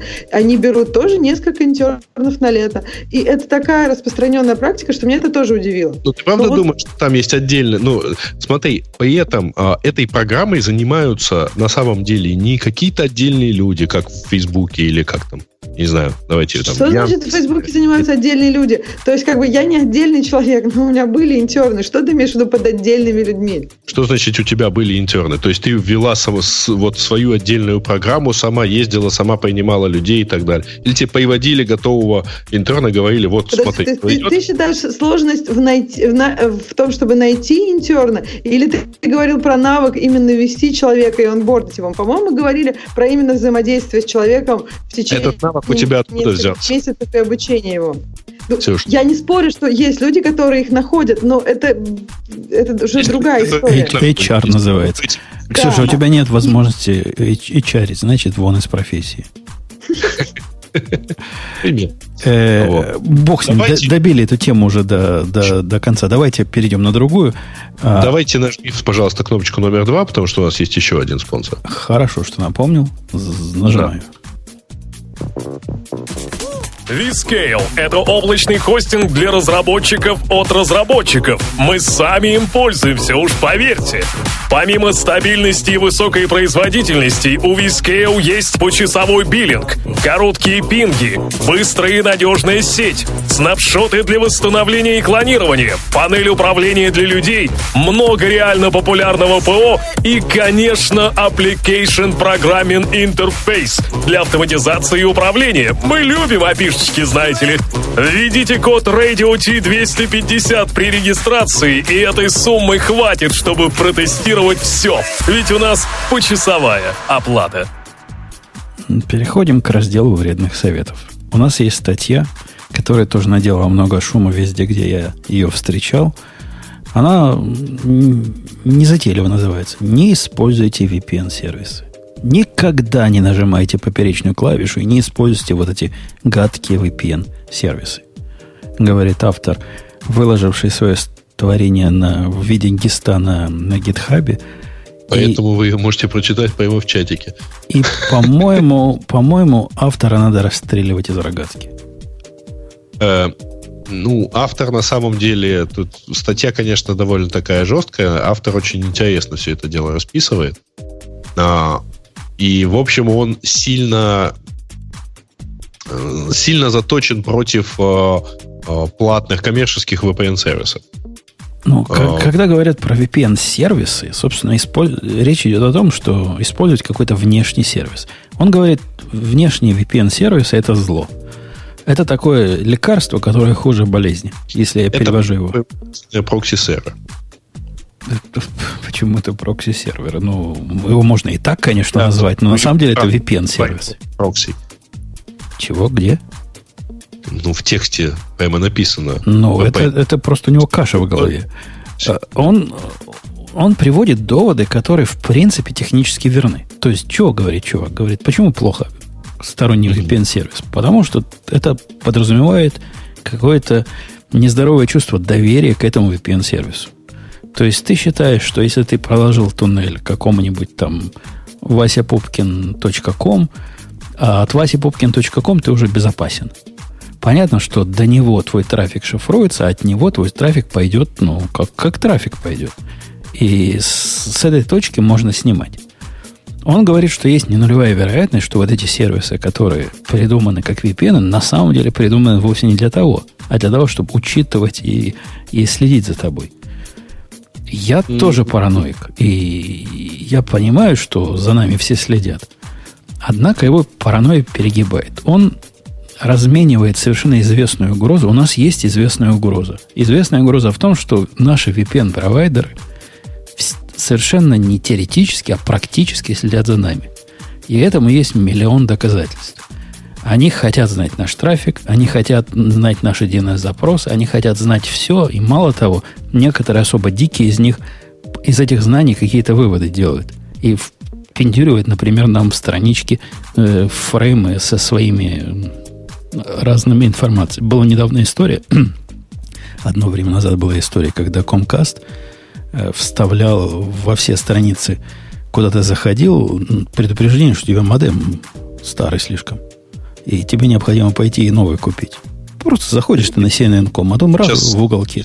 Ты, ты сказал VPN-провайдеры. Нет, конечно, обычные провайдеры. ISP-провайдеры, да. да. В, это была история известная. То есть э, ваш э, интернет-провайдер, оно зло не потенциальное, а абсолютно конкретное. Что касается VPN-сервиса, Естественно, это вполне резонно. Просто они иначе теряют... Они превращаются в просто поставщика трубы. Поэтому они хотят тебя знать больше, чтобы извлечь еще какую-то дополнительную пользу. Конечно. Нам бы им по рукам бить, как следует. Со всеми средствами, которые, до которых мы можем дотянуться. Использование внешнего VPN-сервиса. Я сам внешних не использую VPN-сервисов, потому что достаточно квалифицирован, чтобы свой собственный поднять. Однако, если вы не можете его поднять, не следуйте этому совету. Но любой VPN-сервис – скорее всего, будет лучше, чем напрямую ходить голым, голым торсом перед своим провайдером. подожди, не понял. Э, объясни, пожалуйста, что значит, э, почему ты э, провайдеру, который, с которым у тебя вообще договор, все такое прочее, и которым ты физически можешь пойти ногами, доверяешь сильно меньше, чем действительно Васе Пупкину, которого ты нашел в интернете, и с которым у тебя, э, ну, от которого ты сам хочешь быть анонимным. И есть много причин, много объяснений, почему. Во-первых, э, предыдущий опыт. Это прямо большое дело. Мы же человеки, мы хуманоиды, мы учимся на предыдущем опыте. Массовых mm-hmm. историй о том, что VPN-сервисы за нами следят, сливают информацию – Массовых историй таких нет. Массовая история Пока о том, что нет. ваши ISP-провайдеры следят и сливают вашу информацию и действуют в зависимости от информации, которую они таким образом получили, в вагоны маленькая тележка. Так, Умпутун, во-первых, пока нет, во-вторых, масштабы разные, правильно?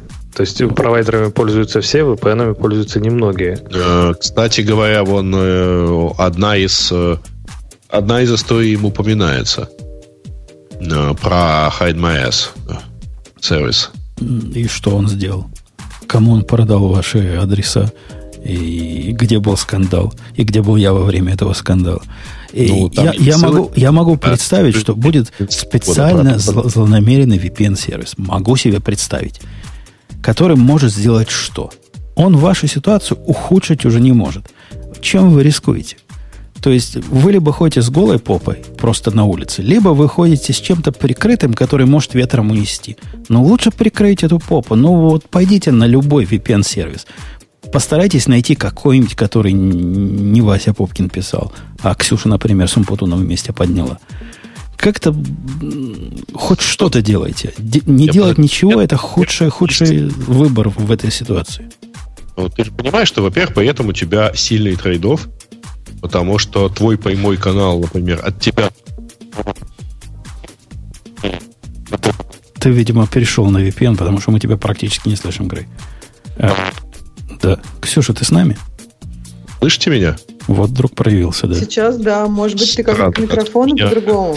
Что, ну, что у тебя были технические проблемы? Ну, так что пытался сказать, что надо ходить с голой попой? Нет, я хотел, я пытался сказать, что когда ты пытаешься прикрыться через какой-то внешний коммерческий сервис, во-первых, ты выбрасываешь те деньги, которые ты платишь своему провайдеру. Почему выбрасываю? В каком смысле плат, выбрасываю? Платишь, скажем, за э, некоторую провайдер, полосу. Провайдер мне дает трубу. Я эту трубу использую уже по своему усмотрению. Почему э, я выбрасываю? Как, как бы я без этой трубы был? Ты сколько э, купил полосы у провайдера? 50 мегабит? Например. А, а, траф, а трафика, который я хочу скрывать, например, я хочу скрывать всякий трафик, когда я хожу на сайты, не знаю, какие-то непристойные сайты, где, где показывают что-то такое, что только мальчики смотрят или что только девочки смотрят. И вот, это я, вот эту деятельность я хочу скрывать. Мне вовсе не обязательно скрывать всю свою сетевую активность, хотя лучше бы всю. Ну, если лучше бы всю, значит, твое узкое место это твой канал до, ну, то есть поставь себе Tor браузер, да, и ходи, ходи куда хочешь через него. Ну, а, Tor ну, браузер это не VPN, а VPN это не Tor браузер. Это как бы о разных речь идет. Э, не, да, суть-то примерно та же самая. Только у тебя сейчас э, Tor такой в этом смысле децентрализованный VPN. Нет. Ты нигде, и ставишь, ты через кого-то третьего ходишь. Да нет, ну нет, ну, ну нет, ну нет, нет, нет. С утилитарной точки зрения, Жень, я не с точки зрения протоколов, с утилитарной точки зрения, а, ставя Tor-браузер, ты э, анонимизируешь себя, да? Э, точно так же ты делаешь, если ты поднял канал до VPN, пусть даже до своего собственного, где ты можешь спокойно убивать логи или вообще их не вести. Да, даже, а, даже с точки зрения, ну, такой утилитарной, если не, не погружаться в глубины, почему это полнейший бред, это совсем разного уровня способы защиты. Ну, поднимаешь ты свой Firefox любимый стором, делаешь себе вот этот коннект к чему-то и ходишь радостный и думаешь, что ты защищен. Потом с этим замечательным своим Firefox ты идешь в Starbucks и также точно ходишь Firefox защищенный, молодец, красавец. В это время твой э, mail application идет голым этим самым по э, публичному Wi-Fi, светит по пути все, что надо засветить, и да, у тебя не было VPN в пути. Зачем тебе VPN? У тебя штор есть. А, а то, что ни одним браузером люди живы, ну, не волнует. Кого это волнует?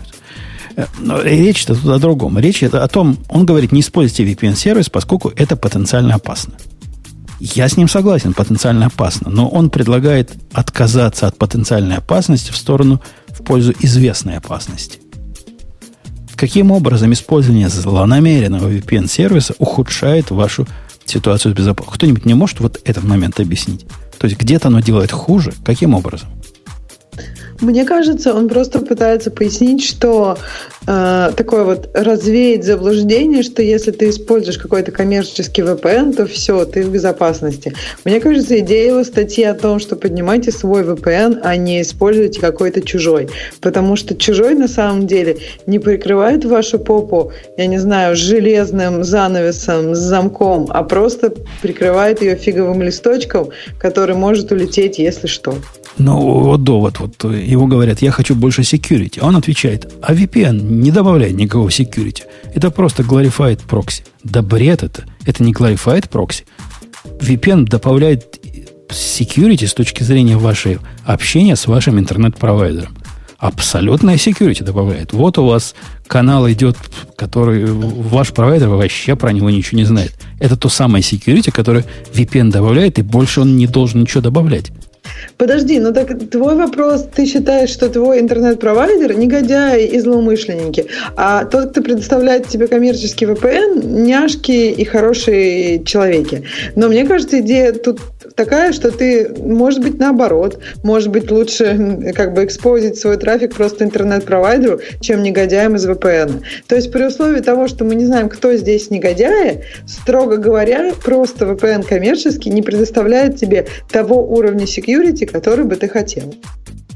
Да, я, я согласен. VPN не является абсолютной защитой. Это вовсе не значит, что весь твой трафик до всего мира теперь полностью зашифрован, и никто его не может прочитать с какого-то момента. Нет, это просто недопонимание, как оно работает.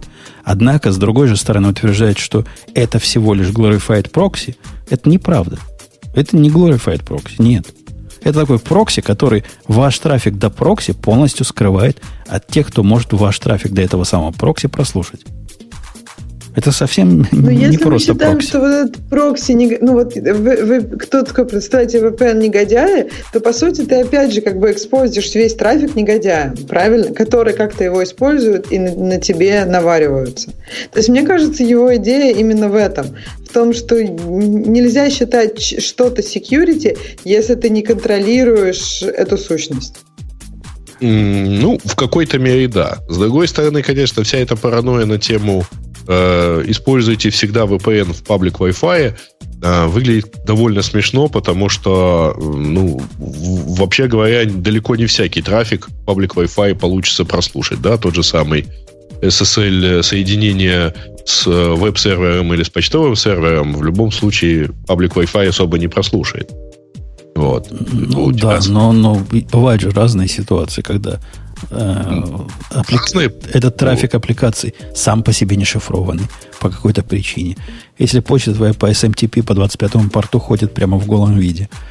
И ну, можно много придумать плохого, что, на мой взгляд, делает рекомендацию, если вы на паблик Wi-Fi, обязательно включайте как, хоть какой-то VPN. Вы не защититесь абсолютно, но вы относительно станете более защищены. Ну, раз мы уже... в- у нас же не то чтобы гиковский выпуск, но вообще гиковский подкаст немножко, то, в общем, давайте посоветуем всем поднять свой э, сервер. Конечно. VPN. Я специально писал руководство, как поднять свой э, VPN-сервер за 3 минуты для простых людей в DigitalOcean. И судя по тому, что он пользуется популярностью, народ это волнует. Ну, пойдите, поищите там Умпутун VPN-сервер. Все найдете. Там вообще просто. Просто совсем, Да, у нас совсем просто. Кстати, несколько туториалов есть на эту тему, и все довольно действительно быстро поднимается.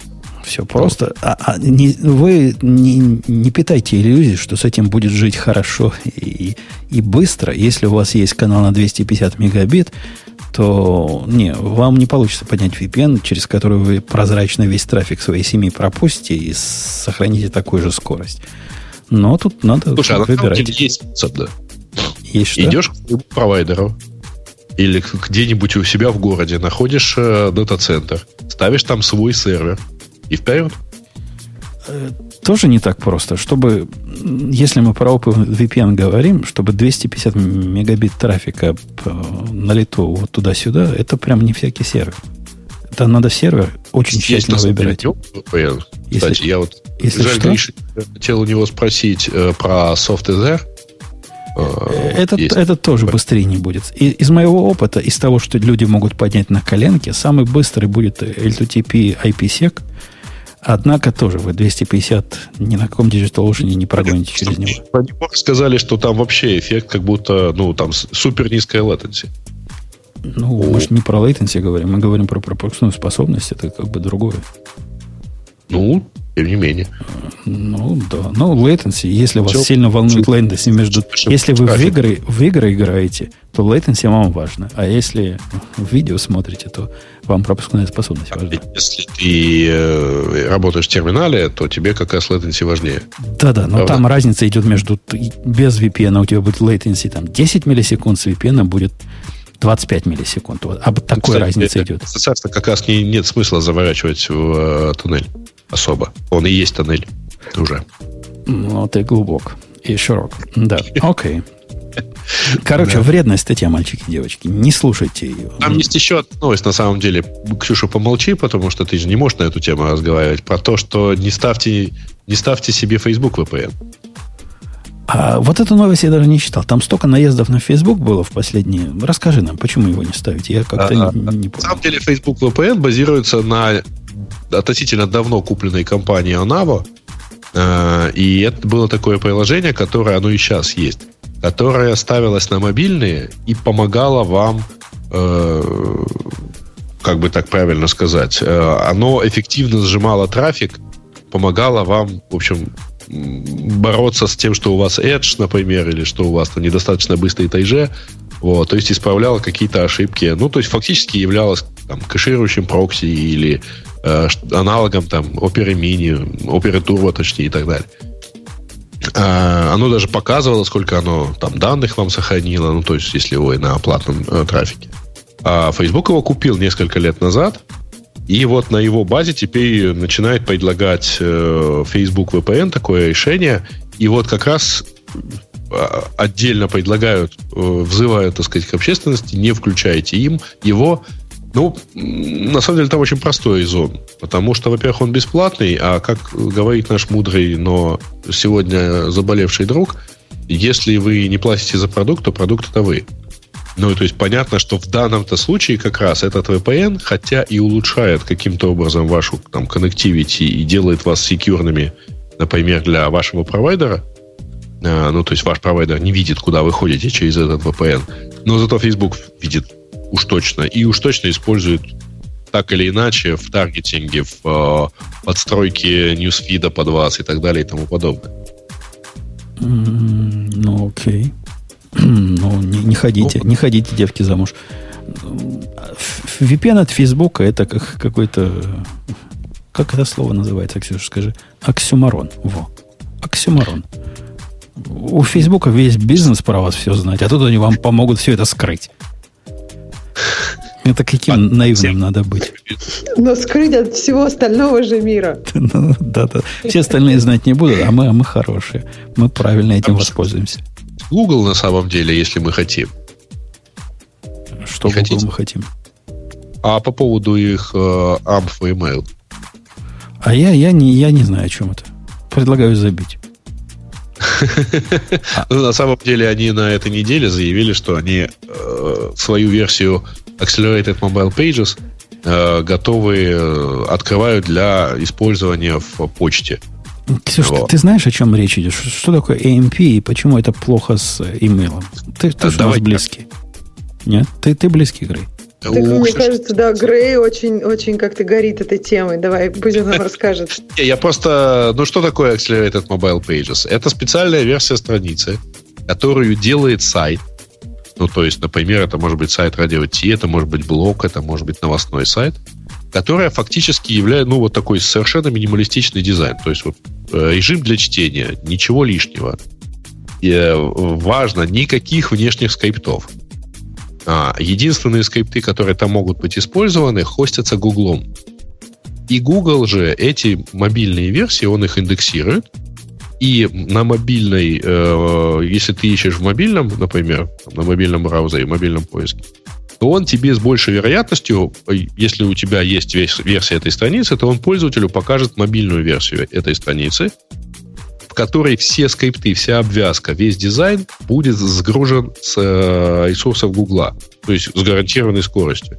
Это действительно сильно ускоряет, и вообще говоря, это не они одни по такое придумали, у Яндекса есть турбо-страницы, а, ну, совсем м, далеко пошли в Телеграме, вот с их Instant View, когда просто вся страница сгружается на сервер Телеграма и показывается сразу от Телеграма.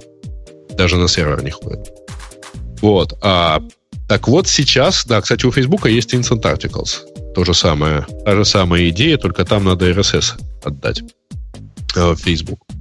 Э, аналогичная штука теперь предлагается для e-mail. И вот это как раз вызывает жуткую, так сказать, боль у э, большого количества активистов э, в той же самой Америке, потому что они в этом видят попытки, ну, как бы вообще сделать свою версию интернета. Когда у тебя все, все сайты в AMP формате, все выдается от Гугла, когда у тебя весь e-mail ходит, вот потому что это на самом деле немножко другой тип e-mail. Он а, не будет прочитан, например, обычным почтовым клиентом. Он сейчас появится только в Development э, Preview Gmail клиента. И, в общем, вот такая вот вот такое предложение, как, э, в котором будет вот активно, ну, которое сейчас активно дискутируется на эту тему. Я последние три дня живу, читаю разные позиции на эту тему. Ксюш, ты про это что-нибудь знаешь? техническое? Или как я? В смысле, как они работают, как Instant Articles, например, работают? Ну да. Или не, зачем не, как, это как, надо, как, как AMP, каким образом вот эта read-only э, версия вообще релевантна к email, который типа интерактивный какой-то должен быть. Там же разные штучки из него открывать можно. Ссылочки вот это, кликать. Кстати, да, про email не очень понятно, как это будет работать. Ну, то есть, наверное, у тебя часть ссылок просто не будет работать, а часть ссылок они прискачают тебе. Абсолютно так же. Э, а, Я в думаю, чем, а в чем-то, в чем-то большая беда, собственно. Ну, наша почта и так на, хранится на Гугле. Э, то, что Google будет кэшировать все ссылки, на которые из нашей почты идут, вот это страх. Так а они, они сейчас кэшируют весь, да. весь мир, да, собственно. Ну, э, Жень, страх в том, что это будет какая-то другая почта, несовместимая, потому что ты ее не сможешь прочитать обычным клиентам, есть это будет некий формат, а, который будет доступен только, например, в веб-интерфейсе Gmail и в клиентах Gmail. Ну, я думаю, остальные будут видеть в таком же формате, как видели раньше. Он будет туда-сюда прозрачно переходить. Я сильно сомневаюсь, что Google настолько резкий. Это же вам не Facebook, у которого одна попытка взять картинку. Это же настоящий Google. А, я думаю, будет туда-сюда шлюзы, и все будет хорошо. Хотя я, я понятия не имею, о чем я говорю, поэтому делите на 10. В статье очень есть, ну, есть такой как бы это, видюшка короткая, как это будет выглядеть. То есть, например, вы заходите в свое письмо от Пинтереста, и там все интерактивно. То есть получается, что кусок Пинтереста вот уже внутри этого, ну, как внутри вашего почтового клиента. Это, в принципе, наверное, удобно. Но опять же, мне кажется, будут проблемы с тем, что ты не пошел на сайт, потому что на сайте было бы больше кнопочек, а если все это внутри Гугла, ну, как бы, я не знаю, мне кажется, это такой, как rich web, то есть такой богатый ну, то есть, как бы такая немножко изменение веба, да, он теперь не, не в браузере, а вот в почте, которая ну, внутри браузера. Деле, таким образом протягивают, у них э, были, э, ну, у них и сейчас есть actions в э, интерфейсе Gmail, когда ты можешь прямо из интерфейса, например, там, добавить в календарь, если это у тебя там письмо пришло с подтверждением покупки авиабилетов, а, или с подтверждением там какого-то бронирования, то есть ты можешь добавить календарь э, приглашение и так далее. Здесь же предполагается все это дело сильно расширить и дать э, возможность э, вот, добавить всякие формочки и так далее, и это все будет работать внутри письма. Эм, ну, действительно как-то... Ну, мне кажется, что это действительно некий такой форк э, почты во что-то непонятное и малосовместимое. Ну окей, вот это. Бог с ним. Леша, ты, мы тебя потеряли или ты просто заснул? Не, я еще здесь, но просто мне мало что могу сказать на эту тему. AMP, я, тоже отказывался эту тему разбирать, но Грей очень хотелось. Давайте на тему наших слушателей посмотрим пристально. Давайте. Ну, первое, это как раз про самое популярное у меня, по крайней мере, пока, это э, про удаление э, кнопки «Просмотреть изображение». Вот. Э, следующее, я не понял, почему это новость, ну, можно, конечно, погордиться. Короче, поляк э, Томаш Чайка, который вот на этой картинке изображен, который раньше приводили в качестве примера вечеринки гиков, э, участвовал в запуске сверхтяжелой ракеты Falcon Heavy. Э, вот он. На самом деле э, фотка сделана в 97 году, по-моему, на Национальной Олимпиаде по математике в Польше. Вот. Ну, и по, по, лицам, по лицам видно, что этим людям только ракеты запускать. Ну, первый, первый раз, когда, когда я вижу этот мем и эту фотографию, поэтому, мне кажется, кто-то слишком переоценивает э, как бы известность этой фотографии. Серьезно? Никогда не видел? Нет, мне кажется, мем действительно известный. И мне как раз кажется, я согласна с Умпутуном, что довольно логично, что ну, один из них ракету запустил, другой из них тоже там, я думаю, что-то неплохое сделал. Вот если кто-то из них которые... женился, я бы, конечно, это была бы новость, да. Я думаю, что... Да какой-нибудь мисс мира, например. Вот это была бы новость, да. Ну, в общем, я согласна, что мне кажется, что логично, то есть статистическая вероятность этого события э, как бы далеко не нулевая, а вполне себе неплохая. Поэтому... Ну, не то чтобы у меня была примерно такая же э, фотография, но где-то так лет 15 назад у меня похожая картинка была. Я, я очки тогда еще носил, и все сидят такие умные в очках. Ну и что? Да ладно, у всех такая фотография была. Это же, ну, ну такой тип, ну, типичный... Кстати, внимание, он единственный без очков. Окей, Потому... следующая тема. Единственный без очков, он-то, видимо, и самый успешный. Но там они все победители Олимпиад и все такое прочее. И тем не менее, след, следующий вопрос какой. Ну, нечем ну, про это. Ну, фа- молодец, запустил. Флаки ну, может, что там же в этой же команде работает и один украинец. А, окей. Ну, рады, рады все. Да. За незалежно. Стартапе, где я работаю, бас-фактор у нас равен один, как, наверное, и во всех стартапах. На одном, а, на одном человеке сходятся все доступы к серверам, репозиториям, сторонним сервисам и даже к биллингу. В случае моей смерти стартапу конец. Как это решается у вас и какие есть идеи для решения данной проблемы? Ксюша хочет спросить, как представительницу большого стартапа. Ксюша, каким образом? Как-то, как ты? Как твой бас-фактор Мне кажется, понижен? что как какой, раз какой это не проблема больших стартапов. Мне кажется, это проблема маленьких стартапов. Поэтому этот вопрос, наверное, тебе ответить. Большой стартап не стал бы большим, если бы он не решил эту проблему. Поэтому давай, колись, как вы ее решили? Так, ну это же логично, то есть в, э, то, что ему отвечают вот в комментариях, пиши документацию, ведите тикеты. То есть некоторые знания должны быть расшарены и как бы тут опять же все равно будет какой-то там какой-то кусочек знаний, который будет там у какого-то одного человека в стартапе, например, я помню, Патун ты рассказывал, что у вас там директор что-то может сделать там в Амазоне или еще где-то. То есть нужен нужно его непосредственное участие, потому что у него какой-то есть пароль. Да, иногда такие, ну, если ему конец вашему SEO стартапа, то, наверное, и стартапу конец.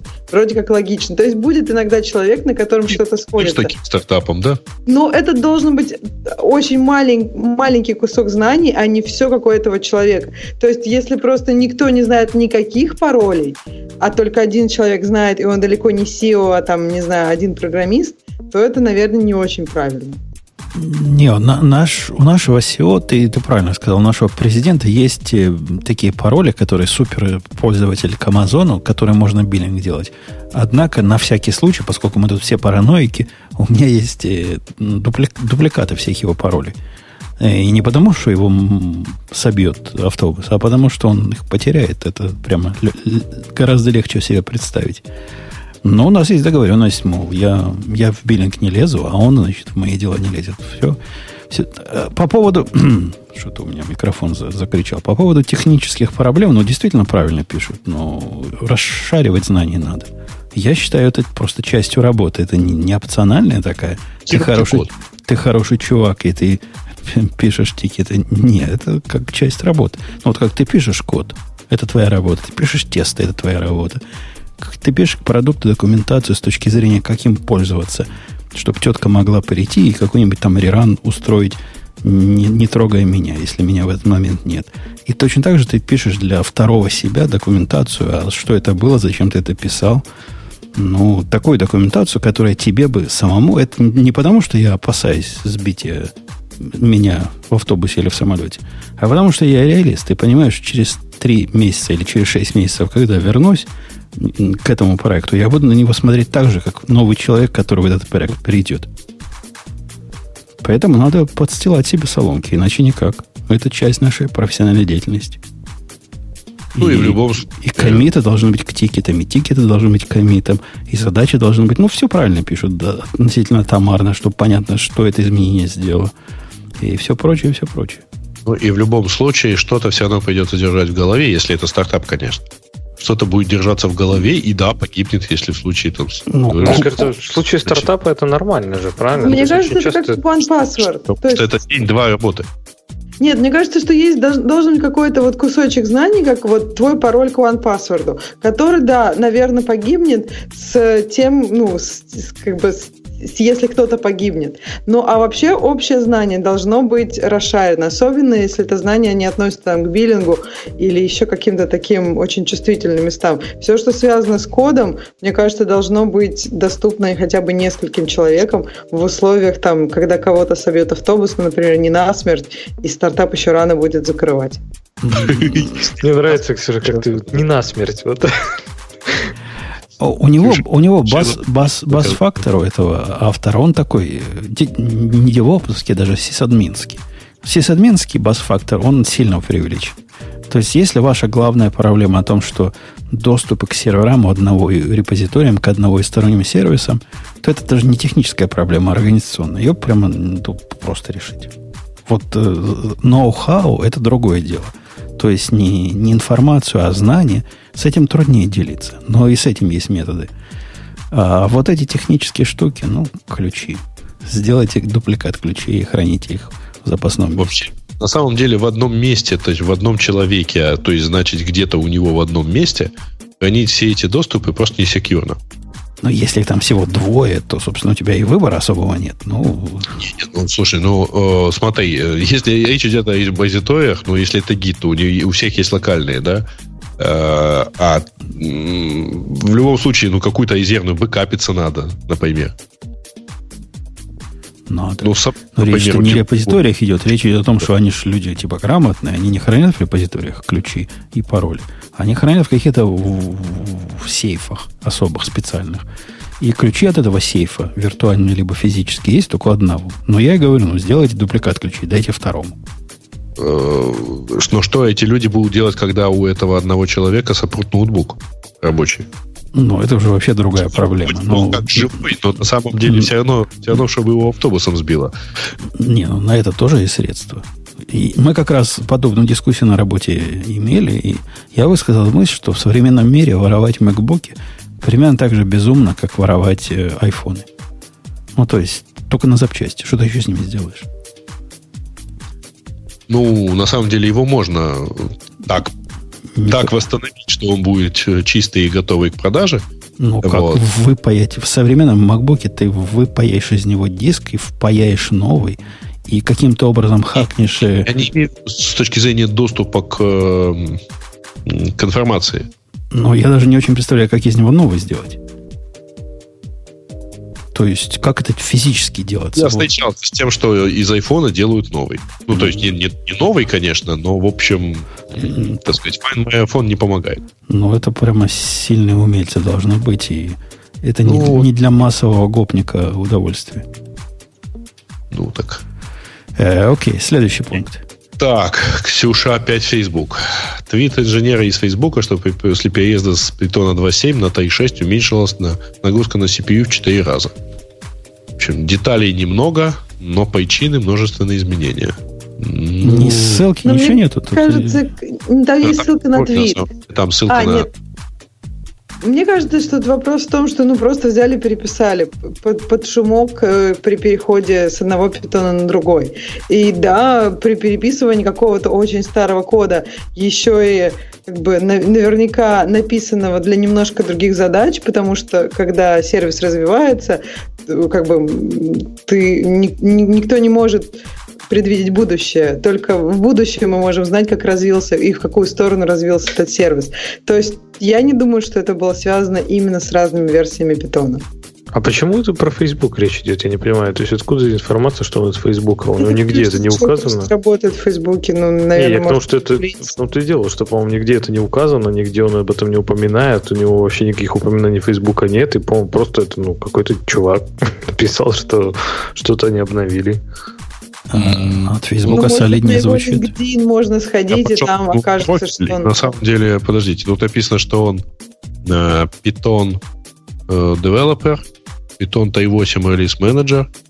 Ну, на LinkedIn написано, что он Facebook инженер. А, и опять же, я, я согласна с Лешей, может быть, он уже давно ушел из Фейсбука или наоборот.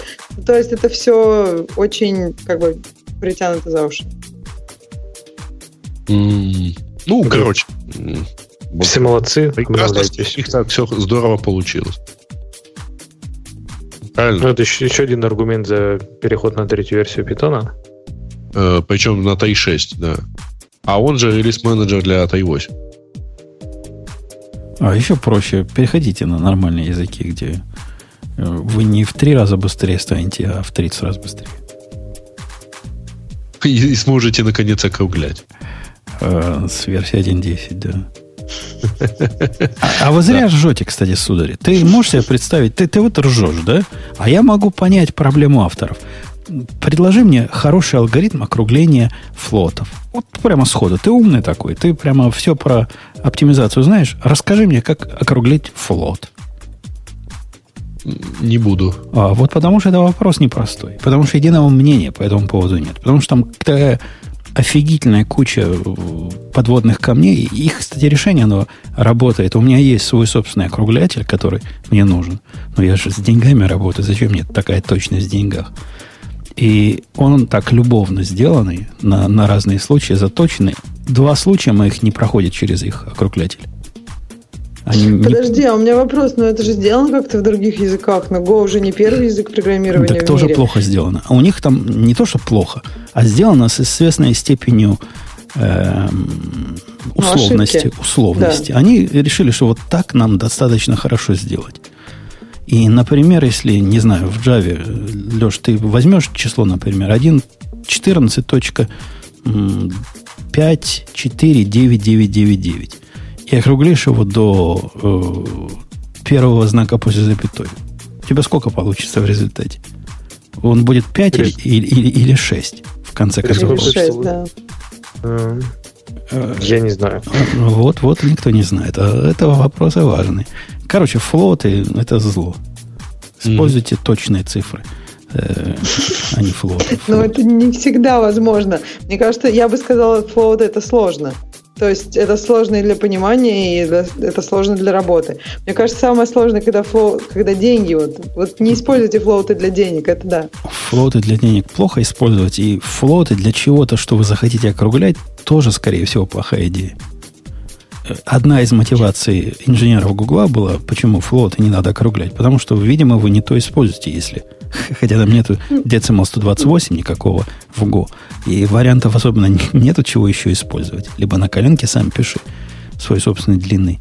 Подожди, ну вот, а если тебе, например, ну, то есть ты работаешь со флоутом, но иногда тебе нужно, например, это просто показать на графике или еще как-то. То есть показать именно циферку, то есть чтобы не показывать вот всю эту длинную дробь. То есть если тебе округление нужно для каких-то некритических задач, мне кажется, в этом нет никакой проблемы. Ну, то есть Вопрос, что ты будешь ли ты это округлять, а потом, например, какие-то вычисления производить, вот это уже опасно. И не стоит так делать. А если просто для какого-то визуального, мне кажется, ничего в этом страшного нет. Да, да визуально откину, откидываешь дробную часть, и примерно хорошо получится. Ну, можно, да. Плюс 0,5 и откидываешь дробную часть. А, не забудь, что отрицательных чисел это минус 0,5. Это тоже, кстати, популярная ошибка в реализации. Не, ну вообще округление, да, это же там же есть куча всяких округлений, механизмов, и опять же, какие где используются, там банковское округление, математическое округление, так что... Да, зря ты, зря ты, Грей, наехал на наше округление. Неспроста мы его не имеем. У нас и дженериков нету по той же причине. Мы не знаем, как Понятно. их сделать Нет. Достаточно Это мне напоминает, кстати, я сегодня прочитал статью на Verge про, э, короче, новый офис Apple, он настолько э, хорош, красив и стеклянен, что они только в первую неделю госпитализировали... Нет, короче, семь раз вызывали э, медицинскую помощь, потому что люди врезались в стекло. А знаешь, что сколько птиц погибло? Серьезно, вот, вот я, я без шуток, птиц погибло там просто немерено, там просто вокруг этого кампуса такие птички с лапками вверх, потому что представь, если люди не видят, семь человек Нет, первые там, несколько дней написано, не почему люди не видят, потому что люди идут, уткнувшись в, в iPhone. Вот. Но это при это... нарушает э, законодательство Калифорнии, потому что там народ начал лепить э, эти посты, ну, стикеры, mm-hmm. чтобы хоть как-то это обозначить. Ну, и, так, в общем, ну, это, это, же не про айфоны, Грей. Я врезался со всего ходу головой в стекло, со всего ходу в свою собственную дверь, когда дверь была новая, дом был новый, дверь была прозрачная и чистая. Просто вот как шел, так и головой. Теперь на так том месте, на уровне глаз, наклейка радио Ти. Наклеена с тех пор. Последние 6 лет. Так, и, и телефона тогда я никакого не смотрел. Даже 7 лет, наверное, уже даже. Да, слушай, я, мы с этим тоже сталкивались на самом деле. Мы, у меня ни в одном офисе были стеклянные перегородки. Вот, и мы рано или поздно либо веш, ну, во-первых, поскольку это обычно стеклянные перегородки офисов, то есть это стенки офисов, то мы в итоге, конечно, там либо они заклеиваются как-то, потому что людям нужна какая-то там а, интимность в этом месте, либо вешаются шторы, и они заметны действительно. Но да, народ в любом случае вырезается. Но это вообще интересная штука на эту тему. Значит, э, у Apple вот в этом месте дизайн превосходит э, качество. Причем они эти стикеры убирают, кстати говоря, пока что. У них только в этом месте что... дизайн превосходит качество. Нет, Я на свой MacBook Pro парке... посмотрю очень много как раз вот таких вещей, когда дизайн про дизайн, про красоту, а не про удобство. То есть банально ручки, которые там никто не знает, как открыть, когда люди там с этими ручками просто танцуют и думают, что же делать, как выйти мне из, из, из этажа. Ну, то есть там очень много моментов, там действительно очень красиво, поражающе красиво, но именно такой красотой, которая не так очень хороша для использования. Да. Так это противоположно дизайн уже, правильно? То есть дизайн это как раз это когда оно удобно и работает. А мне кажется, высшая точка дизайна это когда... А, ну ты имеешь в виду как раз то, что оно неудобно, это плохо, это Да, это, это как да. раз анти, антидизайн, да. да. Дизайн это когда, это когда любой дурачок может... И не надо думать, как им пользоваться. Да, нет. По-моему, идеальный дизайн с точки зрения Джонни, вот этого и всего Apple, это вот MacBook Pro, у которого не будет клавиатуры, и вообще ничего не будет. И его даже открывать не надо.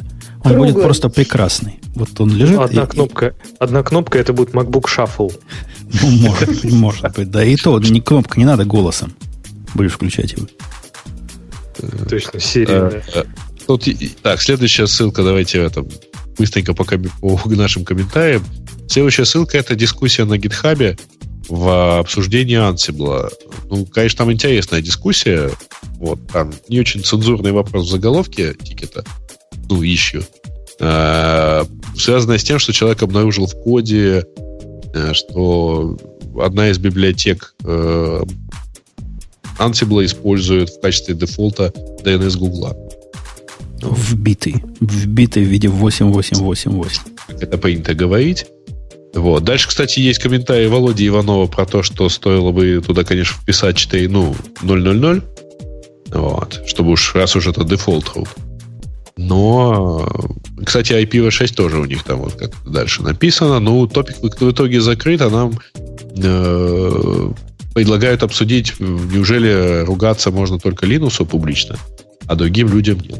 У меня вопрос такой, то есть там вот заголовок очень такой русский, а все остальные дальше на культурно на английском все это обсуждают. Это, это что значит? То есть все, все, кто участвует в беседе, они русские, или они просто там гуглили, Google Translate пытались перевести, они еще мне очень понравилось, как они это называют. То есть там какое-то прям так, так культурно выражаются. Я, может, сейчас уже не, най- не найду. Но... So agitated, да. Не-не-не, там именно про вот эту фразу, что не стоит использовать sexual контекст или что-то там такое. Там, то есть, как бы, серьезно, да, обсуждают это дело. Кондакт-код прямо нарушил, чувак, типа. А ему отвечает, ну ладно, ну, ну сказал он, как сказал. А что это меньшая проблема стала от этого? Да-да-да, using sexual abusive language. То есть вот это вот мне понравилось. Очень, очень так здорово. Ну, они, видимо, гуглили перевод этого дела. Иначе бы такие глупости не писали. Там по меньшей мере трое, насколько я понимаю, русские. Вот. И э, ну, на самом деле, поскольку это все-таки публичные репозитории, наверное, там все-таки есть правила, да, на чем это дело и как писать. А, причем исходный товарищ, написав, по-моему, дальше потом не появляется, нет? Да, он дальше не появляется, он, а так он кинул туда только кусок кода. Но он, Но. он сказал достаточно, ему больше уже не надо ничего говорить. Кстати, Google Translate справился с переводом, в принципе, довольно-таки ну, неплохо. Контекст понятен. Окей. Ну что, все? А, или ну, дальше, что-то? Ты не хочешь рассказать детальнее про использование Альфреда, или мы не хотим обсуждать 5-дюймовые дискеты болгарского производства? Ну, наверное, кажется, все. Стройте себе такой workflow, как вам надо. Вы ко мне пристали? А если вы не знаете, какой вам надо, погуглите workflow для Альфреда, и вам пойдете, там форум у них, по-моему, был, где люди выкладывают свои. Может, вы поймете, какие люди понаделали, поймете, зачем оно надо. Но если у вас нет задачи, если нет проблемы, куда вы хотите это воткнуть, зачем вам мои проблемы? Зачем вам, как я, например, готовлю mp3 файл этого подкаста в нажатии одного клика? К чему вам это поможет? Какую вашу проблему это решит? Э, давайте на этом будем завершаться. Ксюша, да. следующий подкаст за тобой. Ты, ты, поскольку ты руководитель проекта, будь проактивна. Ты можешь меня дергать я в любое время. Я уже лист добавила, ты, да, да, я, я начну, да. да. Ты эксплуатируй, ты используй, используй свою власть. И на самом деле, вообще нам просыпаться с Бобоком или нет? Нет, зачем просыпаться? Спите дальше. Ну, я вообще за то, чтобы все пришли. Может быть, мы просто будет много девушек, но и не, то, не только девушек. Не, и не, можно... Не, не. У меня вот, например, слив. есть идея исторического выпуска. Вы расскажете, как вы все друг друга нашли, и как девушки сюда пришли, и всем будет интересно. А то вот люди вас слушают каждую неделю, и даже непонятно, как вы вообще попали в этот подкаст. Это хорошая идея, но не, мы не позволим тебе замылить нашу славную тему. Славная Я тема предлагаю. в том, чтобы собрались девушки и показали этим э, унылым шовинистическим мужским свиньям как надо. Б- без всяких давайте вот наездов. Давайте еще и гиковский следующий тогда. Да ладно, там... Не сбиваться с ритма, мы привыкли к гиковским там выпускам. половина девушек... Там будет нечестно, потому что большая часть девушек, в принципе... Хотя, может и... Вот Короче, это, это за Ксюшей. Она начальник. Э, она решает. Гиковский она хочет не гиковский. Как скажет, так и будет. Мы, у, нас, у нас даже, даже женщина-человек имеет право голоса. Надо нам сделать видеовыпуск, тогда будет неважно, что мы говорим. Тоже хорошая идея. Но это тебе надо Грею за, за, за этой помощью. Он у нас по видео специалист. Не, ну подожди. Сначала вы возьмите соответствующее разрешение у всех, убедитесь, что все девушки старше 18 вот, это опубликовать соответствующим образом надо. Не, не надо грязи. Ксюша хочет настоящий женский выпуск сделать, и ты не сбивай ее. Пусть сделает. Пусть сделает, как, да, я как тоже хочет. думаю, надо классический, классический сделать, чтобы вот как с чувством, с расстановкой. Да. А Но, ты... спрашивают, как же плак символом? Человек все-таки читал новости на этой, ну, на этой неделе. Так же, как и в прошлом. Ну как? Так и, как и есть баг. Да. Речь идет о том, что в определенные приложения на iOS и в macOS падают от присылки загадочного символа из, индийской, из индийского алфавита. Да все, все это знают. А некоторые да. пострадали, проснувшись и попытавшись разлучить телефон, а он все время перегружается и перегружает в этот свой спрингборд. Ну, потому что среди наших фолловеров есть дебилы. В этой версиях По-моему, это уже не новость. Периодически раз в полгода возникает какая-нибудь комбинация символов, которая вот делает такие страшные вещи. Да. И да, очень важно тут иметь фолловеров, которые не будут тебе это проверять. А, это трудно. Просто по, закону больших чисел какой-нибудь идиот найдется почти всегда. Ну, у меня находится. Как-то ни разу не было, чтобы не находилось. Э, да, напомню, следующий выпуск будет особый, особо прекрасный. Я вот э, не, не боюсь поднимать ожидания наших слушателей. Я уверен, так оно и будет. Э, этот был выпуск прекрасен, как всегда, но следующий будет еще прекраснее. Так что готовьтесь. А с вами будет сейчас Digital Ocean. Мы до следующей недели. Пока. Пока. Это шоу создано при поддержке Digital Ocean. Digital Ocean – провайдер доступного облачного хостинга. Всего за 55 секунд и 5 долларов в месяц вы можете создать свой облачный сервер в одном из дата-центров, расположенных в Нью-Йорке, Сан-Франциско, Амстердаме и Сингапуре, и управлять им с помощью простой, интуитивно понятной панели управления или воспользоваться мощным мощным API. Начните прямо сейчас. Введите промокод радиодефис при регистрации и получите 10 долларов бонуса на аккаунт.